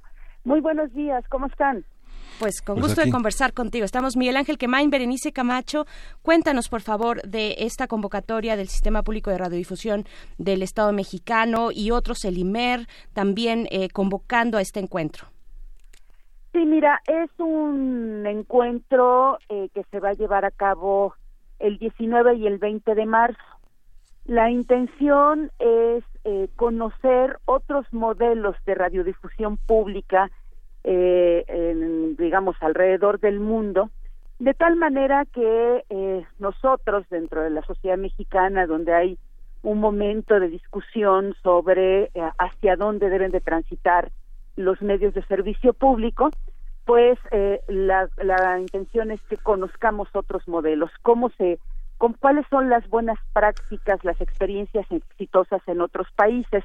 Entonces vamos a tener eh, invitados que van a venir eh, representando a la BBC de Londres, al sistema público de radiodifusión alemán que es la ARD, aunque muchos creen que la Deutsche Welle no es así, es la ARD. Va a venir también PBS de Estados Unidos, que es la televisión pública. Viene Radio Francia, no Radio Francia Internacional, sino Radio Francia propiamente su corresponsal. Eh, y también vendrán experiencias latinoamericanas de Argentina, de Uruguay, de Colombia y pues la intención es esa conocer eh, cómo se cómo están moviéndose cómo están construyéndose los diseños institucionales de estos medios públicos en los diferentes países de tal manera que a nosotros nos permita nutrir una discusión nacional sobre el deber ser de los medios públicos. Y hay una parte muy central eh, que tiene que ver con los retos que tenemos los medios públicos eh, no solamente en México, sino a nivel mundial ante los procesos de convergencia tecnológica, ¿no? O sea, ya no solamente estás en la radio, ya no solamente estás en la televisión, eh, llegan las tecnologías disruptivas, ¿no? Y eso pues está transformando los hábitos de audiencia y también a nosotros como medios públicos pues nos pone en un reto muy importante de cómo seguir manteniendo y aumentando nuestras audiencias frente a estos procesos de transición digital. Y el día martes lo que vamos a tener eh, son talleres, talleres que van a dar estas estos mismos invitados que vienen de otros países en términos de cómo tendremos ante la, este proceso de transición digital o de convergencia tecnológica, eh, pues qué, qué retos, qué nuevos formatos, qué narrativas se tendrían que proponer para la televisión y la radio pública, ¿no? Y una parte que tiene que ver con buenas prácticas, mejores experiencias sobre eh, los derechos de las audiencias. Entonces, estos talleres eh, están abiertos a colaboradores de medios públicos, de medios comunitarios, de medios universitarios, y bueno, pues para eso hay que inscribirse. Para el 19 no hay que inscribirse, va a ser eh, entrada libre, que va a ser en, en el Palacio eh, de Bellas Artes, un hermoso lugar, en la sala Boari. Adamo Boari se llama. Exacto, en esa sala va a ser. eh, y bueno, pues la intención es esa, que sea un proceso pues de intercambio, de reflexión, esencialmente.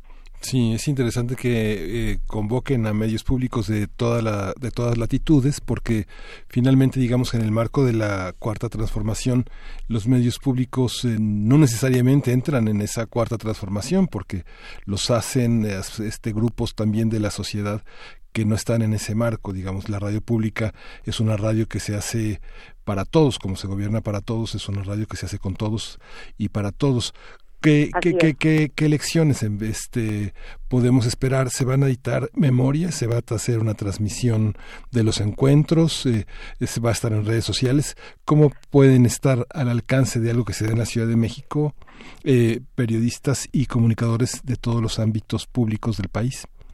Pues eh, haremos la transmisión por streaming eh, para que pueda gente que no pueda acudir al recinto pueda escuchar lo que se está hablando. Y sí después estaremos publicando pues alguna memoria no no sabemos si va a ser en papel o de manera digital pero sí la intención es eso. Y también la intención es que eh, los propios medios públicos, que le hemos hecho ya la invitación a los medios públicos en los estados y también a los medios públicos federales, universitarios, pues que también tenga la oportunidad de intercambiar con eh, periodistas, con productores de otros medios públicos en otros países, ¿no? También generar este espacio de intercambio. Claro. Aleida Calleja, pensamos, por supuesto, si hablamos de Colombia, de países tan distintos como Colombia o, eh, o Alemania, donde para el caso de Colombia hay una radio pública muy sólida, ¿no? Pero que, se teje a través de otros mecanismos, tal vez más comunitarios, de lo que puede pasar en países europeos, eh, donde tal vez a través de un mecanismo, de una cuestión de impuestos, se apoya a los medios para su supervivencia, ¿no? Hay unos contrastes interesantes y mucho que aprender. Sin duda, y creo que mm, hay una parte eh, que me parece especialmente interesante personalmente de rescatar de la experiencia europea, que es el periodismo en los medios públicos, ¿no? es decir, si hay algo en lo que son muy fuertes los medios públicos en Europa, digo, el, ejemplo más eh, nítido es el de la BBC, pero yo te diría que el de la ARD de Alemania también, donde tienen unos niveles de confianza muy altos, ¿no? Sí. Entonces, me parece que ese es un reto para América Latina, donde en efecto en Colombia o en Argentina encuentras medios públicos muy fuertes, que incluso tienen producciones muy novedosas. Eh, todavía se habla poco en América Latina sobre el deber ser del periodismo de los medios públicos. Eh, y me parece que esa va a ser una parte interesante.